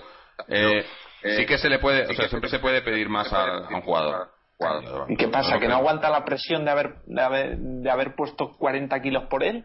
Coño, si no aguanta la presión en fútbol eh, una estrella como debería de ser, pues apaga y vámonos. O sea, él ya sabe que viene a suplir a un jugador que era pues muy importante para el Atlético de Madrid y a lo mejor también es, eso ahora estamos aquí... no aguanta la presión. ¿quién está diciendo que no aguanta la presión si su rendimiento está siendo bueno? o estamos hablando de que el rendimiento de Falcao está siendo en números generales sí en números generales sí. A mí me gustaría ya, pero entonces tenemos que valorar primero si no tengo de bueno o es bueno pero un momento. Bueno o no? Un momento. A mí, sinceramente, a mí, a mí personalmente, a mí, vale, los números, a mí personalmente me está decepcionando, pero decepcionando. Pero eh, es una, opinión personal, ¿vale? Un tema personal. también porque aquí los delanteros tipo Falcao eh, eh, no son los que más me llamen la atención, pero bueno, eso es un tema ya de gustos personales. Le reconozco que es un grandísimo eh, eh, rematador, un jugador de área estupendo, posiblemente el mejor del mundo en ese sentido, uno de los mejores, pero eh, que o bien aquí está siendo muy desaprovechado eh, por el sistema de juego, por lo que sea, no lo sé, o, no ha terminado de explotar o de integrarse en la Liga Española, o no sé. Pero, a mí a mí me está decepcionando un poco, posiblemente porque a lo mejor eh, claro, es lo que venimos comparando, lo veníamos comparando con Agüero. Pero una, cosa, una, cosa, una cosa, solo una cuestión. La presión no la aguanta desde el momento en que la mano se la lleva a la oreja cuando mete gol. Eso es que no aguanta la presión. en ese caso, ningún delantero, salvo el Kun Agüero, porque no se le pitó nunca en el Calderón, ha podido aguantar la presión jugando en el Atlético de Madrid durante las últimas dos décadas. Sí, durante la de, todas formas, en ese sentido, ¿Te recuerda, una, cosa, Mariano, simplemente una última cosa. ¿Te recuerda, Álvaro, que el gesto de Falcao era mucho menos ofensivo que un gesto que hizo Forlán a la grada del Calderón en su penúltima temporada en el Atlético de Madrid y ese futbolista aguantó tanto la presión que acabó marcando 28 goles aquella temporada y los últimos cuatro eran claves para que el equipo volviera a ganar un título 14 años después del último título que ganó. Estás comparando que no aguanta la presión porque hace un gesto, pues te digo un ejemplo de otro futbolista que hizo un gesto mucho peor, que al final demostró tener la personalidad, la calidad y el aguante, si lo quieres poner así, de darle un título a Madrid después de 14 años de sequía. Estoy hablando de aquella temporada. Ahora mismo Forlán... Te digo que cómo acabó Forlán. No la, no bueno, y Torres también acabó mal. Y Agüero, y Agüero también acabó mal o peor y no pasó eso. Mm, eso es otra no, pero es que lo que está diciendo es en términos de rendimiento. En términos de rendimiento, el año pasado Forlán marcó 10 goles. Quizá bajó rendimiento porque ya tenía 33 años. Este año en el Inter de Milán tiene el apoyo de la afición y ha marcado 3 goles en 15 o 20 partidos que ha jugado. Es porque ya el jugador está en decadencia, tiene 32, 33 años y evidentemente el cuerpo de un futbolista que ha jugado 60 partidos durante los últimos seis años, 60 partidos de media cada temporada durante las últimas seis temporadas, no va a aguantar de la misma forma que un futbolista que juega bastante menos. Orlán es un jugador que ha sido desgastado completamente por todos los equipos en los que ha jugado y también en su selección cuando tiene que ir a jugar en mundiales y Copas América. Entonces ahora mismo no tiene la, capacidad física de dar el rendimiento que dio en épocas anteriores. No, no tiene que ver con que no supo aguantar la presión o no tiene por qué ser así. Sí, una, una cosa que yo quiero preguntar, y, y, yo me mismamente, o sea, yo me califico como una persona que no conoce a Falcao de antes de venir al Atlético. Y no puedo opinar eh, en ese sentido de cuántos goles mete por partido, pero a los que lo decís, ¿sabéis cómo metía los goles también? Esos datos que pedís, ¿cómo eran en el, en el Oporto? Porque igual el año pasado también marcó, no sé si fueron 15 goles en la Europa League, igual lo marcó en tres partidos o cuatro partidos, no sé, yo no, no lo seguí. Lo digo porque igual es que es así el, y, estamos pidiendo algo que no, que no da, ¿no? Vi tres cuatro partidos de la Europa League el año pasado y todo marcó, en todo. Tres goles. pero, necesitaba cinco oportunidades para hacer una como hace aquí o no, no es que no, lo sé. Ese, ese, ese es el problema no, porque, porque, Yo creo que porque los goles, porque los goles que metió, perdona, los goles que metió fueron todos dentro del área. O sea que jugaba de otra manera el equipo obviamente.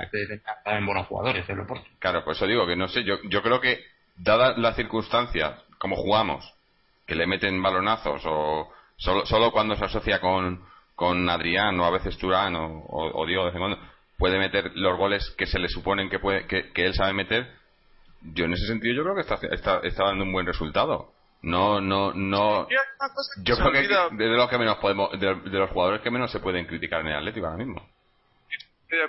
Yo, lo que iba a decir es que hay una cosa que nos olvidamos muchas veces. Es cierto que los 16 goles que ha marcado en Liga los ha marcado en 10 partidos. También es cierto que en esos 10 partidos 7 veces ha marcado el primer gol. También es cierto que muchos de esos primeros goles son de penalti.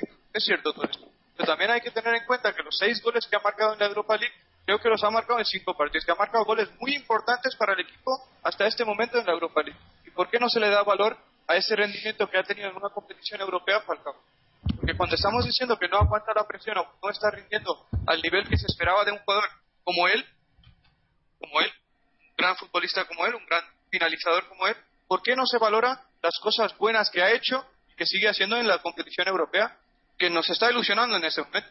Ahora mismo estamos ilusionados mucho más con la posibilidad de volver a hacer algo grande en la Europa League que de intentar conseguir ese puesto de Champions a través de la Liga. ¿Por qué no valoramos el rendimiento, el gran rendimiento que está dando y que ha dado Falcao en esa competición? Yo lo valoro, sí, para mí ya, ya digo. eh, prefiero al lo valoro. Pero sí, no sé. Eh, eh, no, no, pero el rendimiento es que utilizas una palabra que es que de por sí no le pega a Falcao, a Falcao perdón, por lo que está haciendo ahora. Rendimiento rendimiento sería eh, tener 5 y meter 4, meter 5, pero no tener 20 y, y meter 2.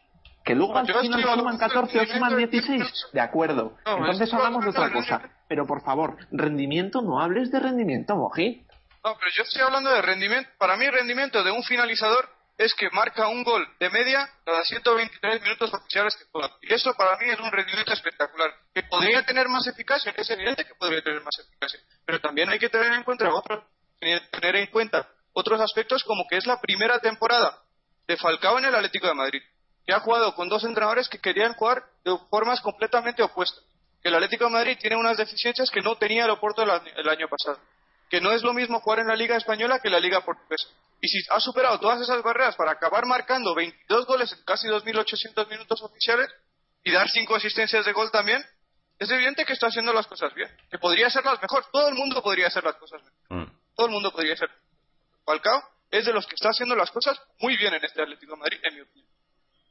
Y yo coincido con, con, con Moji. Yo creo que las está haciendo bien, muy bien, ¿no? Pero bueno, está, está cumpliendo. Es que yo creo que, que, que, que ponernos a criticar a Falcao. Ya, pero yo creo que criticar a Falcao eh, en, en, en este Atleti, eh, pues es lo mismo que estamos haciendo, o sea, eh, no sé. yo creo que, que a, la gente que demuestra que a lo mejor no está teniendo toda la suerte que, debería, o a lo mejor no está acertando, pero se le ve que está trabajando y está, y está sudando la camiseta y, y haciéndolo y, tiene nivel para estar ahí, coño, yo creo que a estos jugadores lo que hay que hacer es apoyarles porque en cuanto en cuanto haya dos silbidos, estamos dando ya la oportunidad a que lo vendan. Aquí funciona así la cosa. En cuanto hay dos silbidos a un jugador, ya le están buscando eh, equipo porque es la oportunidad perfecta para, para la directiva. Yo creo que con esto lo único que hacemos es animar a eso. Coño, que le sirven, que, que, vendan a más. No, no, ya, no voy a, ya, no voy a hablar, ya no voy a hablar más de él, ya no voy a hablar más de él, Mariano. Vamos a ver, una cosa, una cosa es que uno pueda tener una opinión. O sea, yo, sí, sí, obviamente. Que Falcao lo está haciendo muy bien que yo me esperaba más de él, pues sí, posiblemente, porque a lo mejor también es eso, no lo conocíamos y, ya sabes que aquí cuando fichan un, jugador del Atlético de Madrid, la prensa fin y colaboracionista, pues le pone por las nubes y parece como ficha a Maradona o a Pelé.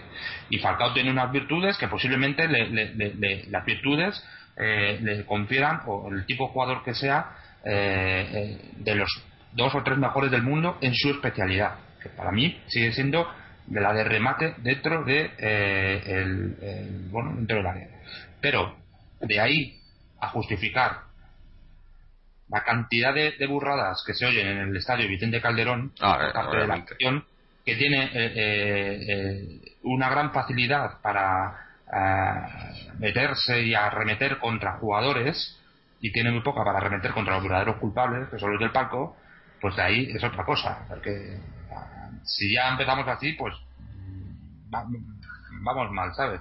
El Atlético de Madrid, o la afición del Atlético de Madrid, o una, una parte muy importante, una parte del Atlético de Madrid, ha silbado a Torres, a Fernando Torres. mm. ha silbado eh, a cantidad de jugadores eh, que su único delito era jugar en Atlético Madrid siendo eh, técnicamente pues jugadores muy pobres algo que realmente de ellos no tienen ninguna culpa han silbado pues a Corlán han, silbado y han atacado a los mejores y a los peores jugadores de, estos equipos de nuestro equipo de los, de los últimos años por una, por unas razones u Evidentemente, a los que tenía que haber silbado desde el primer día no les ha silbado nunca. O cuatro veces y Marco. No.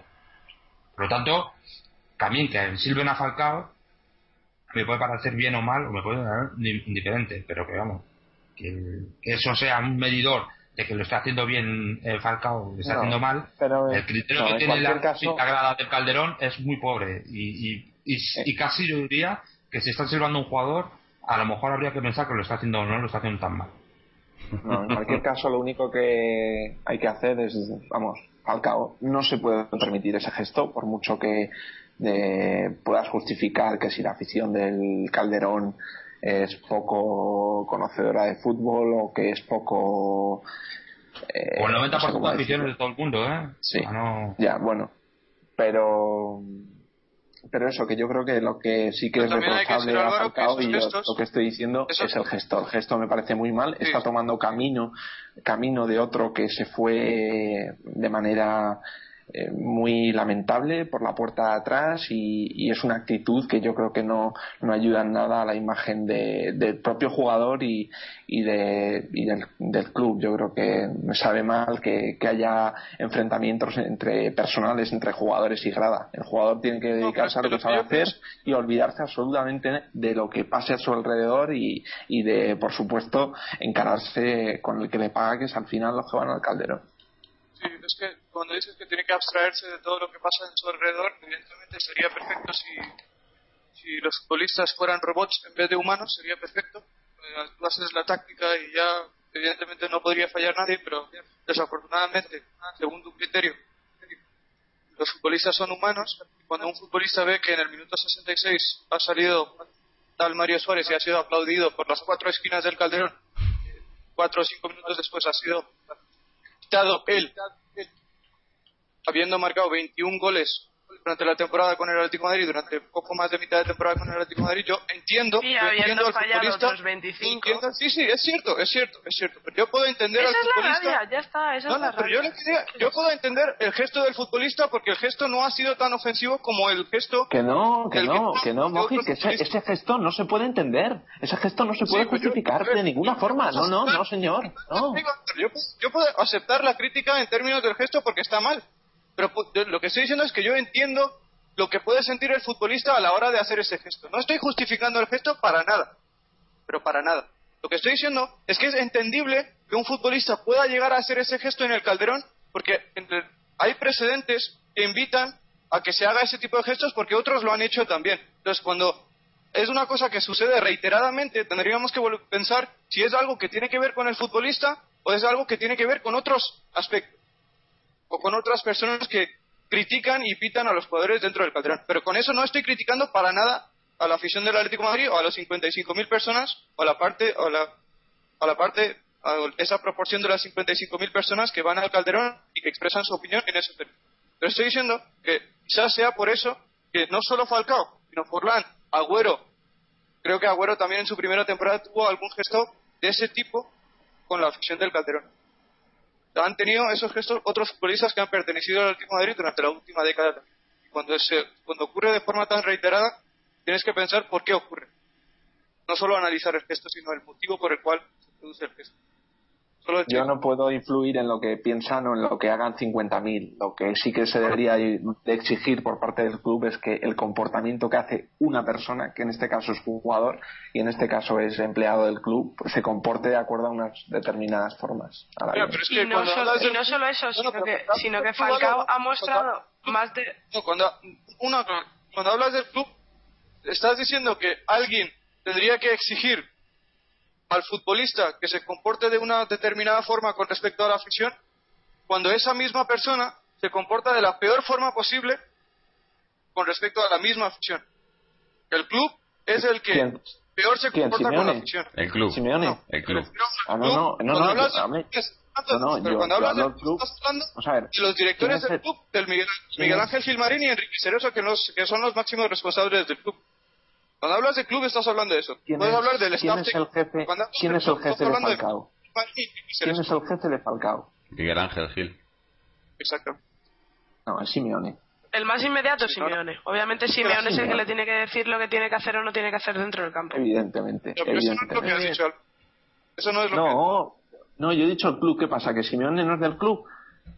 Pero Simeone es entrenador del club. Cuando hablas del Ah, club, yo eh, interpreto... y, y entonces... Simeone forma parte Hombre, del también el utillero del club, ¿no? del staff técnico Pues sí. que, que es Simeone, responsable de... Simeone, Y para Cuando hablas del club, yo entiendo, Simeone, entiendo, yo Simeone interpreto que estás es- hablando de, Simeone, de Miguel Ángel pero es Filmarín que o de Simeone- Enrique Cerezo, que son los jefes, porque has utilizado la palabra jefes, son los jefes Claro, de Radamel no, no. Falcao, así como de los otros 24 futbolistas, del staff técnico, todos los jugadores y todos los entrenadores del filial de la cantera del Atlético de Madrid. Eso es el jefe. No, pero es que jefe no es- Simeone, tú me has dicho Simeone que es entrenador del Atlético de Madrid y no te lo discuto. Pero es que Simeone. Simeone es parte de este club. Simeone es parte de este club.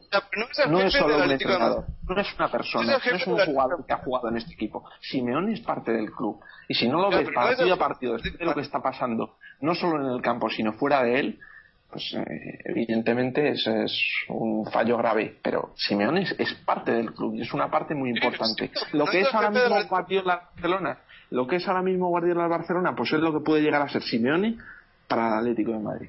Claro. Pero por otro lado, por otro lado, utilizaste la palabra de que el jefe tiene que eh, parar o evitar que o decirle a Falcao que no haga esos gestos. El jefe del Atlético de Madrid a día de hoy, nos guste o no, es Miguel Ángel Gilmarín, que no nos gusta. bien. sí. Vale, pero, Mojit. pero independientemente Pero no de eso, funciona así. no. Pero yo coincido. No, pero eso es lo que que- ha dicho Álvaro. Pero sí, no. Eso no es, Yo no por es lo una- que estoy diciendo yo, es lo que ha dicho Álvaro. Por un lado entiendo a Álvaro, eh, es el entrenador el que tiene que, que hablar con el jugador. Pero por otro lado, para mí, si el entrenador es el que tiene que hablar con el jugador, eso lo tiene que hacer y nosotros no tenemos que saber nada de eso. ¿Quién nos dice que no que Simeone no ha hablado con Falcao? Porque para mí un entrenador, un entrenador que, que, que, que hace bien su papel es un entrenador que no saca esas cosas fuera. Hay cosas que se quedan dentro del banquillo, dentro del vestuario y cosas que se sacan fuera. El problema que tenemos también en el Atlético es que se saca todo fuera. Siempre ha habido, se sabe todo o se, o se, o se pretende saber todo, porque también muchas de las cosas que supuestamente salen fuera mm, creo que no, que no suceden en realidad, pero bueno. Eh, y en ese caso, si el entrenador es el que tiene que tener esa responsabilidad, la tiene que tener, pero se habla con el jugador y se soluciona el problema con el jugador si, si hay un problema y nosotros no tenemos por qué enterarnos de ello. Y ahí yo creo que si, si el entrenador hace bien su trabajo, que en este caso confío en que Simeone lo haga, pues habrá hablado con él, porque obviamente el gesto que hizo Falcao no estuvo bien. Pero, como dice Mojit, también entendemos, y yo creo que está, que, que en cierto modo, eh, no te voy a decir que esté justificado, pero sí tiene, tiene, tiene una, una razón detrás, no, no lo ha hecho porque sí. Eh, y yo creo que... Yo creo que ningún jugador lo hace porque sí. Yo lo primero, eh, Diego la mayor. Yo, eso, el, el, el tan manido en el que el público soberano que tiene la razón porque es el que paga, pues No. yo creo como que no. Eso por empezar. Eh, segundo, si Simeone quiere, eh, evidentemente es un gesto que no, bajo mi punto de vista no tiene que hacerlo, aunque se sienta mal aunque incluso podamos comprenderlo, creo que un profesional tiene que estar por encima de esas cosas, aunque, aunque bueno, aunque le toquen mucho las narices y puede llegar un momento en que él se sienta que, tiene que decirlo, tiene que hacerlo, tiene que Máximo cuando es que yo no veo normal que se sirva Falcao, sinceramente, es que no lo veo, ni lo veo normal ni lo veo lógico. Pero bueno, eh, entonces Simeone lo que sí tendría que hacer es empezar a librarse de algunos jugadores que pudiera haber, no digo que haya, ¿eh? Digo que pudiera haber, porque otros años, en otras épocas sí que las ha habido, eh, que pudiera o, haber eh, en cuanto a, a jugadores que, que sean los que informan directamente eh, de las cosas que pasan en el vestuario, pues a Miguel Ángel Gilmari, porque eso siempre lo ha habido. Yo no sé si Paloma, que está más metido en la zona, en, en tema de cantera y en, bueno, supongo que conocerá gente de, de la plantilla, también sabrá de algún caso eh, que se ha dado a lo largo de estos últimos años. Así que el tema no es tan, no es tan sencillo, ¿eh? No, no, es que está claro que, que aquí hay, es lo que digo, que, que a mí lo, lo que más me preocupa de todo esto no es eh, que, que Falcao haga una señal o qué tal, sino que todas, es- eh, todas estas cosas al final las usan para las usa la directiva para el beneficio propio y, y, y yo creo que lo saben manejar muy bien estas historias y, y, lo hemos visto pues eso eh, lo tenemos en, desde hace poquito poquito. O sea el año pasado el anterior. la manejan muy bien porque controlan eh, la mayoría de los medios de comunicación. Claro pero es que no, eso, hace... sí sí. O sea que de todas formas, eh, nosotros se dado cuenta que un partido que nos lleva a los cuartos de final de la, de la Europa League, estamos hablando ah, con, hablar, podríamos hablar, eh, no sé si del próximo partido, que en Mallorca, vamos a ver cómo va a llegar el equipo físicamente y también, eh, no sé, dar nuestras impresiones sobre los cuáles podrían ser nuestros rivales. Los rivales, sí. O sea que vamos, vamos a cerrar el partido, que no hemos cerrado el partido oficialmente, cerramos con el partido del Besiktas. Acabado ya la historia, la historia turca. Ya, bueno, es que tampoco había mucho que hablar, pero bueno. Cerramos el partido porque si nos ponemos a hablar del partido podemos estar aquí hasta, hasta que juguemos el, el siguiente eh, cerramos el partido y, pasamos a hablar un poco de, eso, de los, los, rivales o, cómo está los, toda la gente que queda en la, en Europa League y un poco del partido de liga. Así que para cerrar el partido vamos a hacer, como hacemos siempre, lo mejor y lo peor. Así que empezamos por, por Álvaro. Álvaro, lo mejor y lo peor para ti rápido, positivo, la contundencia y la solvencia del equipo. Eh, a pesar de tener la eliminatoria casi resuelta en carrera con el partido de ida, el equipo bien, serio y contente. Lo negativo, pues, eh, pues, no tengo nada que decir, la verdad. Me ha gustado el juego, o sea, no, incluso no puedo achacar al juego eh, parte de esta. No, no, yo lo voy a dejar vacante por, por este partido. Muy bien. Eh, Moji. Sí, lo positivo también el hecho de que hayamos pasado la eliminatoria de la forma que lo hemos hecho resultado global de 6 goles a 1. Decían que el Besiktas era un equipo, o parecía que el Besiktas era un equipo bastante más competitivo. Se vio que en el Calderón, se vio en el Calderón que no era así. Luego decían que en su campo era mucho más difícil ganar, sobre todo en las noches europeas, porque el, porque el, público empuja mucho. Tampoco se notó nada de esto. Los futbolistas del Atlético de Madrid no tuvieron inconvenientes en hacer el partido que ellos querían y ganarlo de forma cómoda, ¿no? Así es, indica el. Y lo negativo también Te perdemos un poco. Hoy eh, pido disculpas por la, el sonido con Moji. Estamos intentando. Tiene un micrófono nuevo, pero estamos todavía ajustándolo un poco. Cuando habéis notado que se le oye con mejor, con más claridad que, en anteriores programas, pero se le corta un poco. Pero bueno, pido, pedimos disculpas de aquí. A Manuel, Vamos a hacer, gracias a, Manuel, si llegas por él, no se hubiera cambiado el micro. Gracias por dejarnos el comentario. sí, Mariano, ¿qué decías? No vamos a hacer una colecta para, para pagarle la red de internet. Yo creo que se está conectando a la red del vecino. Por eso, porque no. Por el no tiene. Sí. ¿Eh? Bueno, eh, ahora voy yo. Para mí, para mí lo, lo mejor, obviamente, la clasificación. Eh, estamos ya en una ronda más y cada vez nos acercamos más a, a esa final. Eh, como ya dije, yo creo que, que vamos a llegar a la final. Luego ya se verá, ¿no? Pero eh, se verá si, llegamos qué hacemos, pero yo creo que vamos a llegar a esa final. Bueno, ahora hablaremos un poco más de los rivales. Y, y lo peor, pues eso, que me hubiera gustado a lo mejor ver el, hacer, eh, usar el partido, sobre todo después de, viendo el segundo tiempo cómo iba, para intentar eh, hacer alguna alguna probatura más o, intentar cosas nuevas, ¿no? viendo cómo ya tenías el pase asegurado, cuando el, rival tenía que, que, marcar tres goles. Pero bueno, eh, tampoco tampoco hay mucho mucho negativo en sí. Eh, y bueno vamos ahora a que nos cuente lo mejor y lo peor Mariano. Pues para mí lo mejor evidentemente que estamos en, en cuartos de final y, y con el con un cuadro que yo creo que tenemos opciones bastante bastantes opciones de llegar a, a, la final, ¿no? De llegar a disputarla. Y lo peor, pues, eh, lo peor es lo que pueda significar, sobre todo lo que es el viaje, el trasiego de ir a tal, acá. Porque creo que van a Mallorca directamente, desde aquí. Sí, no sé si, creo que van directamente allí a Mallorca.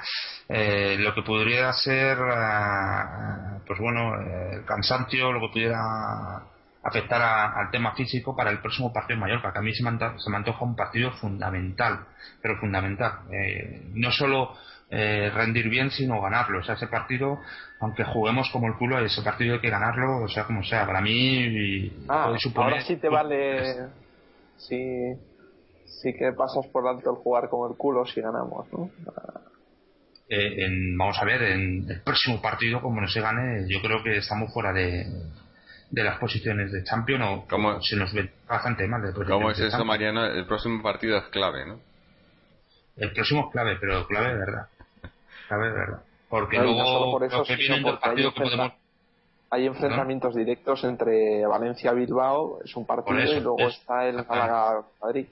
Entonces, ganando el Atleti y pinchando esto, se pone a un punto de Champions. Se pone un punto y, bueno, nosotros creo que tenemos un calendario en los dos tres próximos partidos más o menos eh, que, bueno, yo creo que sí podemos, eh, pues accesible. Lo que pasa es que luego nos vuelven otra, creo que viene el Madrid ya a mediados de abril, ¿no? Y, y, ese partido, que yo creo que lo vamos a ganar, también puede marcar. Eh, Mariano, Mariano, hola. Sí, sí. sí. ¿Cómo? Vamos a ganar el Madrid, dices. Yo, yo siempre pienso eso Siempre, eso siempre. Muy optimista eso para ti. Demasiado. No, no, no, no, no, Yo siempre pienso que vamos a ganar al Madrid eh, porque si no yo no podría ver el partido. a mí es el único partido del año que yo como piensa que no podemos ganar, eh, no lo veo. es un partido que va más allá de, de lo que es el, la mera confrontación deportiva y los tres puntos en juego. No, este año, este año sí. Como decimos este siempre, ¿no? Este año sí, ¿no? Este año sí. No, no, tampoco, tampoco. Bueno, Paloma, ya que hablas, cuéntanos para ti qué ha sido lo mejor y lo peor, que te noto muy callada. Eh, sí, eh, lo mejor obviamente estar clasificados en cuartos, que es lo que importa, no haber recibido ningún gol, ah, una vez más, que los centrales estén bien, una vez más. Y, y lo peor, pues seguir fallando como, como fallamos siempre.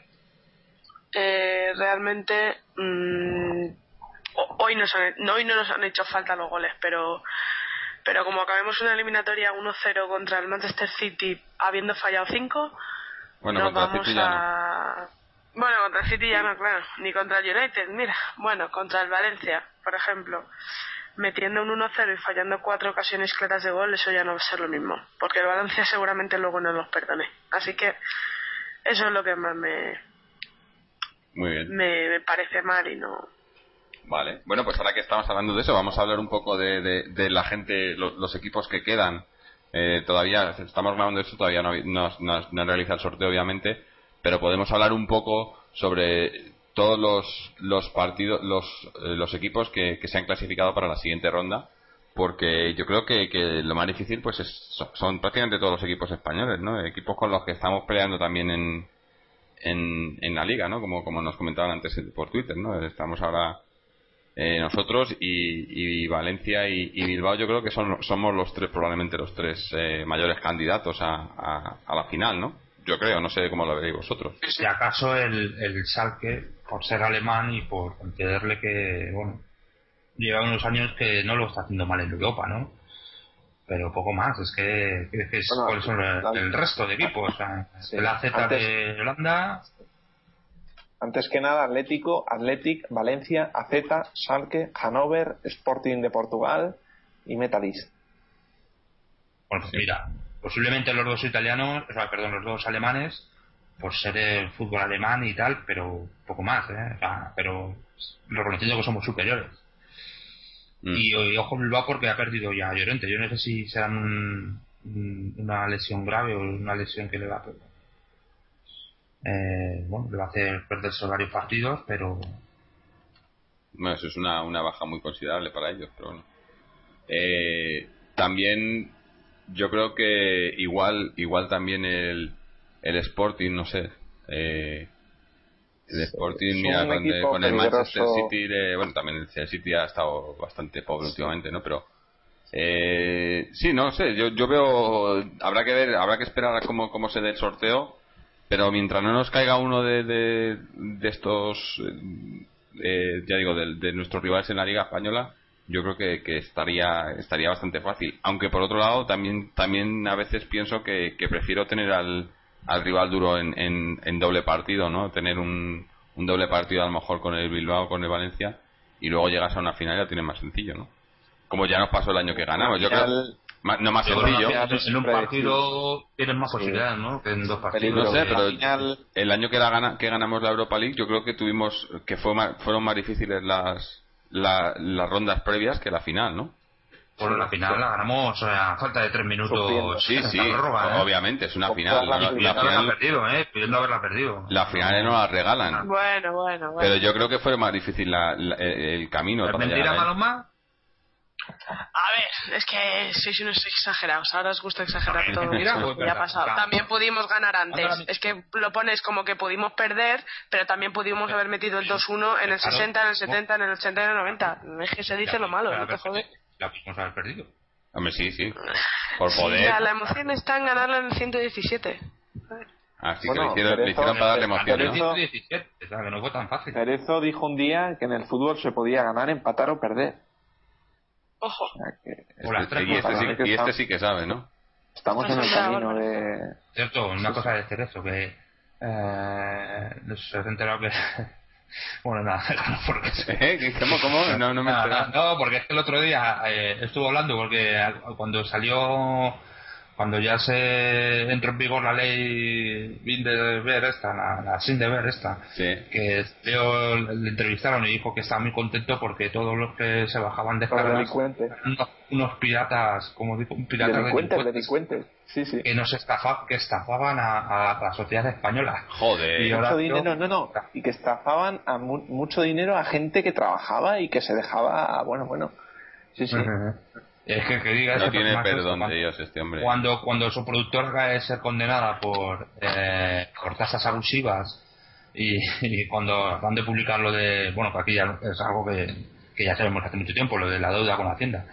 Eh, por cierto, con números rebajados por la noticia, que mucho más, pero bueno, eh, con la, la, la, vamos, la, la, deuda que tiene el Atlético de Madrid con Hacienda, que al que este personaje diga que que la gente que se descarga cosas está defraudando a Hacienda, es que vamos, es que es para, para, para bueno, en este país es personal como que solo pagan las medallas por el trabajo y el mérito, claro. Antes de que antes de que pasemos a otro tema, yo a mí me pilla el sorteo a 20 kilómetros de aquí, entonces decidme quién, quién a 20 kilómetros. Eh, dime quién te gusta y bombo puedo amañar algo y puedo por debajo de la mesa sacar el, el papelito del Atlético. A mí, Hombre, yo lo griego, ¿no? El, el, no, lo griego o el no, el ACE. El AZ, el AZ, sí, el AZ. Ah, holandés. Ese es el líder de la liga holandesa, pero... ¿Eso qué? ¿Eso qué? que la liga holandesa ha perdido Son muchísimo nivel. documentados esta gente, ¿no? Mm. La liga holandesa bueno, lo, que yo, lo que yo pienso... Que porque en un partido acaban 7-5 y, y otro sí. tremendo. Son definitivamente muy, muy. Sí, sí, los, los bueno. equipos holandeses ahora mismo hay, creo que son 6 equipos en 4 o 5 puntos peleando por la liga. Pero ah, por lo menos eso va a cambiar, ¿eh? Sí, eso ¿verdad? sí, ¿no? Viendo los partidos. Bueno, pues. Eh, y bueno, ya hemos tocado un poco también el, tema de la liga, ¿no? Como el partido tenemos el, el domingo el partido contra el, el, Mallorca, domingo a las 4 de la tarde me parece que es, una hora un poco más decente de lo que, vimos, lo que hemos estado viendo en las últimas semanas. Y, y, bueno, como has dicho tú, Mariano y Álvaro, ¿no? el partido, partido clave, más que nada por, por también por, por nosotros, pero por los rivales, ¿no? por la, la, los emparejamientos de los rivales. ¿no? Entonces, ganando este partido, yo creo que. Eh, sí, bueno, como ha dicho Mariano, es clave, ¿no? Si, si no ganáramos este partido, las, las opciones yo creo que bajarían muchísimo. Ganando este partido, pues eh, nos ponemos ahí, ¿no? Otra vez. Pero bueno, habrá que esperar, ¿no? Eh, no, no, no tendremos, bueno, seguimos teniendo las bajas, Sí, la semana en sí es Mallorca, que es fuera de casa complicado. Eh, quizás con Caparrós nos van a plantear un partido que no que, que, que, va a buscar al Atlético en ese terreno, pues como por ejemplo hoy el Besiktas, ¿no? un partido descontrolado donde los dos equipos se nivelan y donde la calidad del que manda o del mejor pues se difumina, ¿no? Entonces, eh, ahí pues yo creo que va a tener que hacer el Atlético esa búsqueda de Arda que sepa manejar un poquito más la pelota y, contemporizar. Y en el caso de Diego si estuviera pues hacer lo mismo no esos dos jugadores tienen que ser referencia en este tipo de partidos en partidos cerrados. Luego tenemos entre semanas Bilbao que es un duelo directo eh, que es posible que estemos por encima de ellos en, el momento del partido eh, porque es previsible que que con el Valencia no vayan a ganar y que el Atlético lo vaya a hacer, por lo tanto es un duelo directo que les podríamos alejar más todavía y luego vamos a casa de, un desahuciado que es que no hay ninguna ninguna excusa ese sí que no el partido de Zaragoza Mallorca hasta el empate, bueno, se puede ver con buen ojo, ¿no? Pero el del Zaragoza, que está completamente desahuciado, no se juega absolutamente nada, es el que más tenemos que perder, es el que más daño podría hacer, porque es un equipo, vuelvo a repetir, que está eh, entregado y donde no se van a dejar puntos nadie. Entonces, bueno, como sé que se está preparando un gran desplazamiento, es partido a las 12 el domingo, 12 de la mañana, Sí, ¿no? No, y Zaragoza siempre ha sido una ciudad que, que ha acogido a mucha, a mucha afición del Atlético. ganamos una. Sí, en cuanto al partido del, de este fin de semana ante el Mallorca, hay que destacar que va a jugar el típico partido estilo Caparrós. un entrenador muy unidimensional plantea siempre el partido de la misma forma ante todos los rivales. Un equipo que probablemente nos esperará atrás, intentará hacernos daño a la contra con esa segunda línea que tienen, que tienen mucha velocidad, son Michael Pereira, Gonzalo Castro y Ensue. Y es un equipo, como todos los equipos de Caparrós, también muy peligroso a balón parado. De hecho, creo que ha marcado ya siete goles a, en acciones estratégicas este año, siendo el segundo o el tercer equipo que más goles ha marcado en esas cuadras. Un equipo muy bien, que va muy bien también por alto, ha marcado, creo que son 12, 12 goles de cabeza este año. Así que habrá que tener mucho cuidado con ellos en ese sentido y a las contras.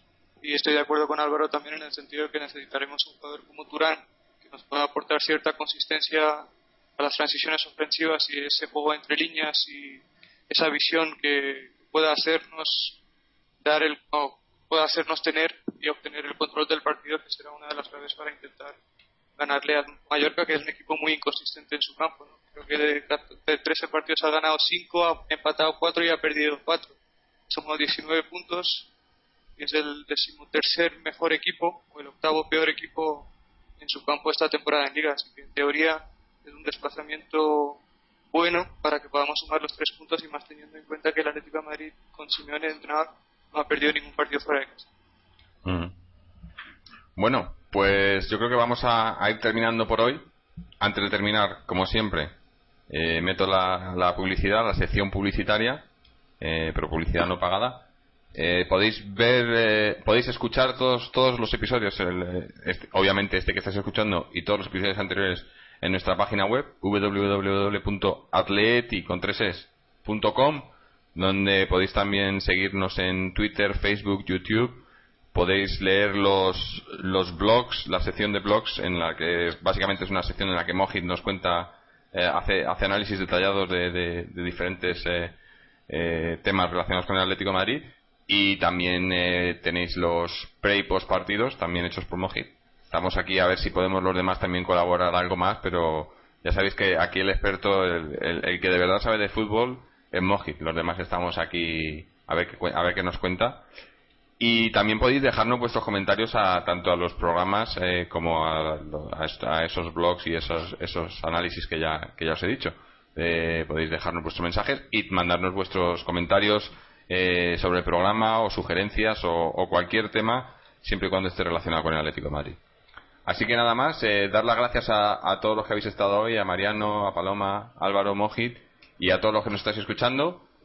Y bueno, esperamos el domingo poder estar haciendo otro programa y estar hablando una vez más de una victoria de Atleti. Así que con esto nos vamos ya, como siempre, Aleti.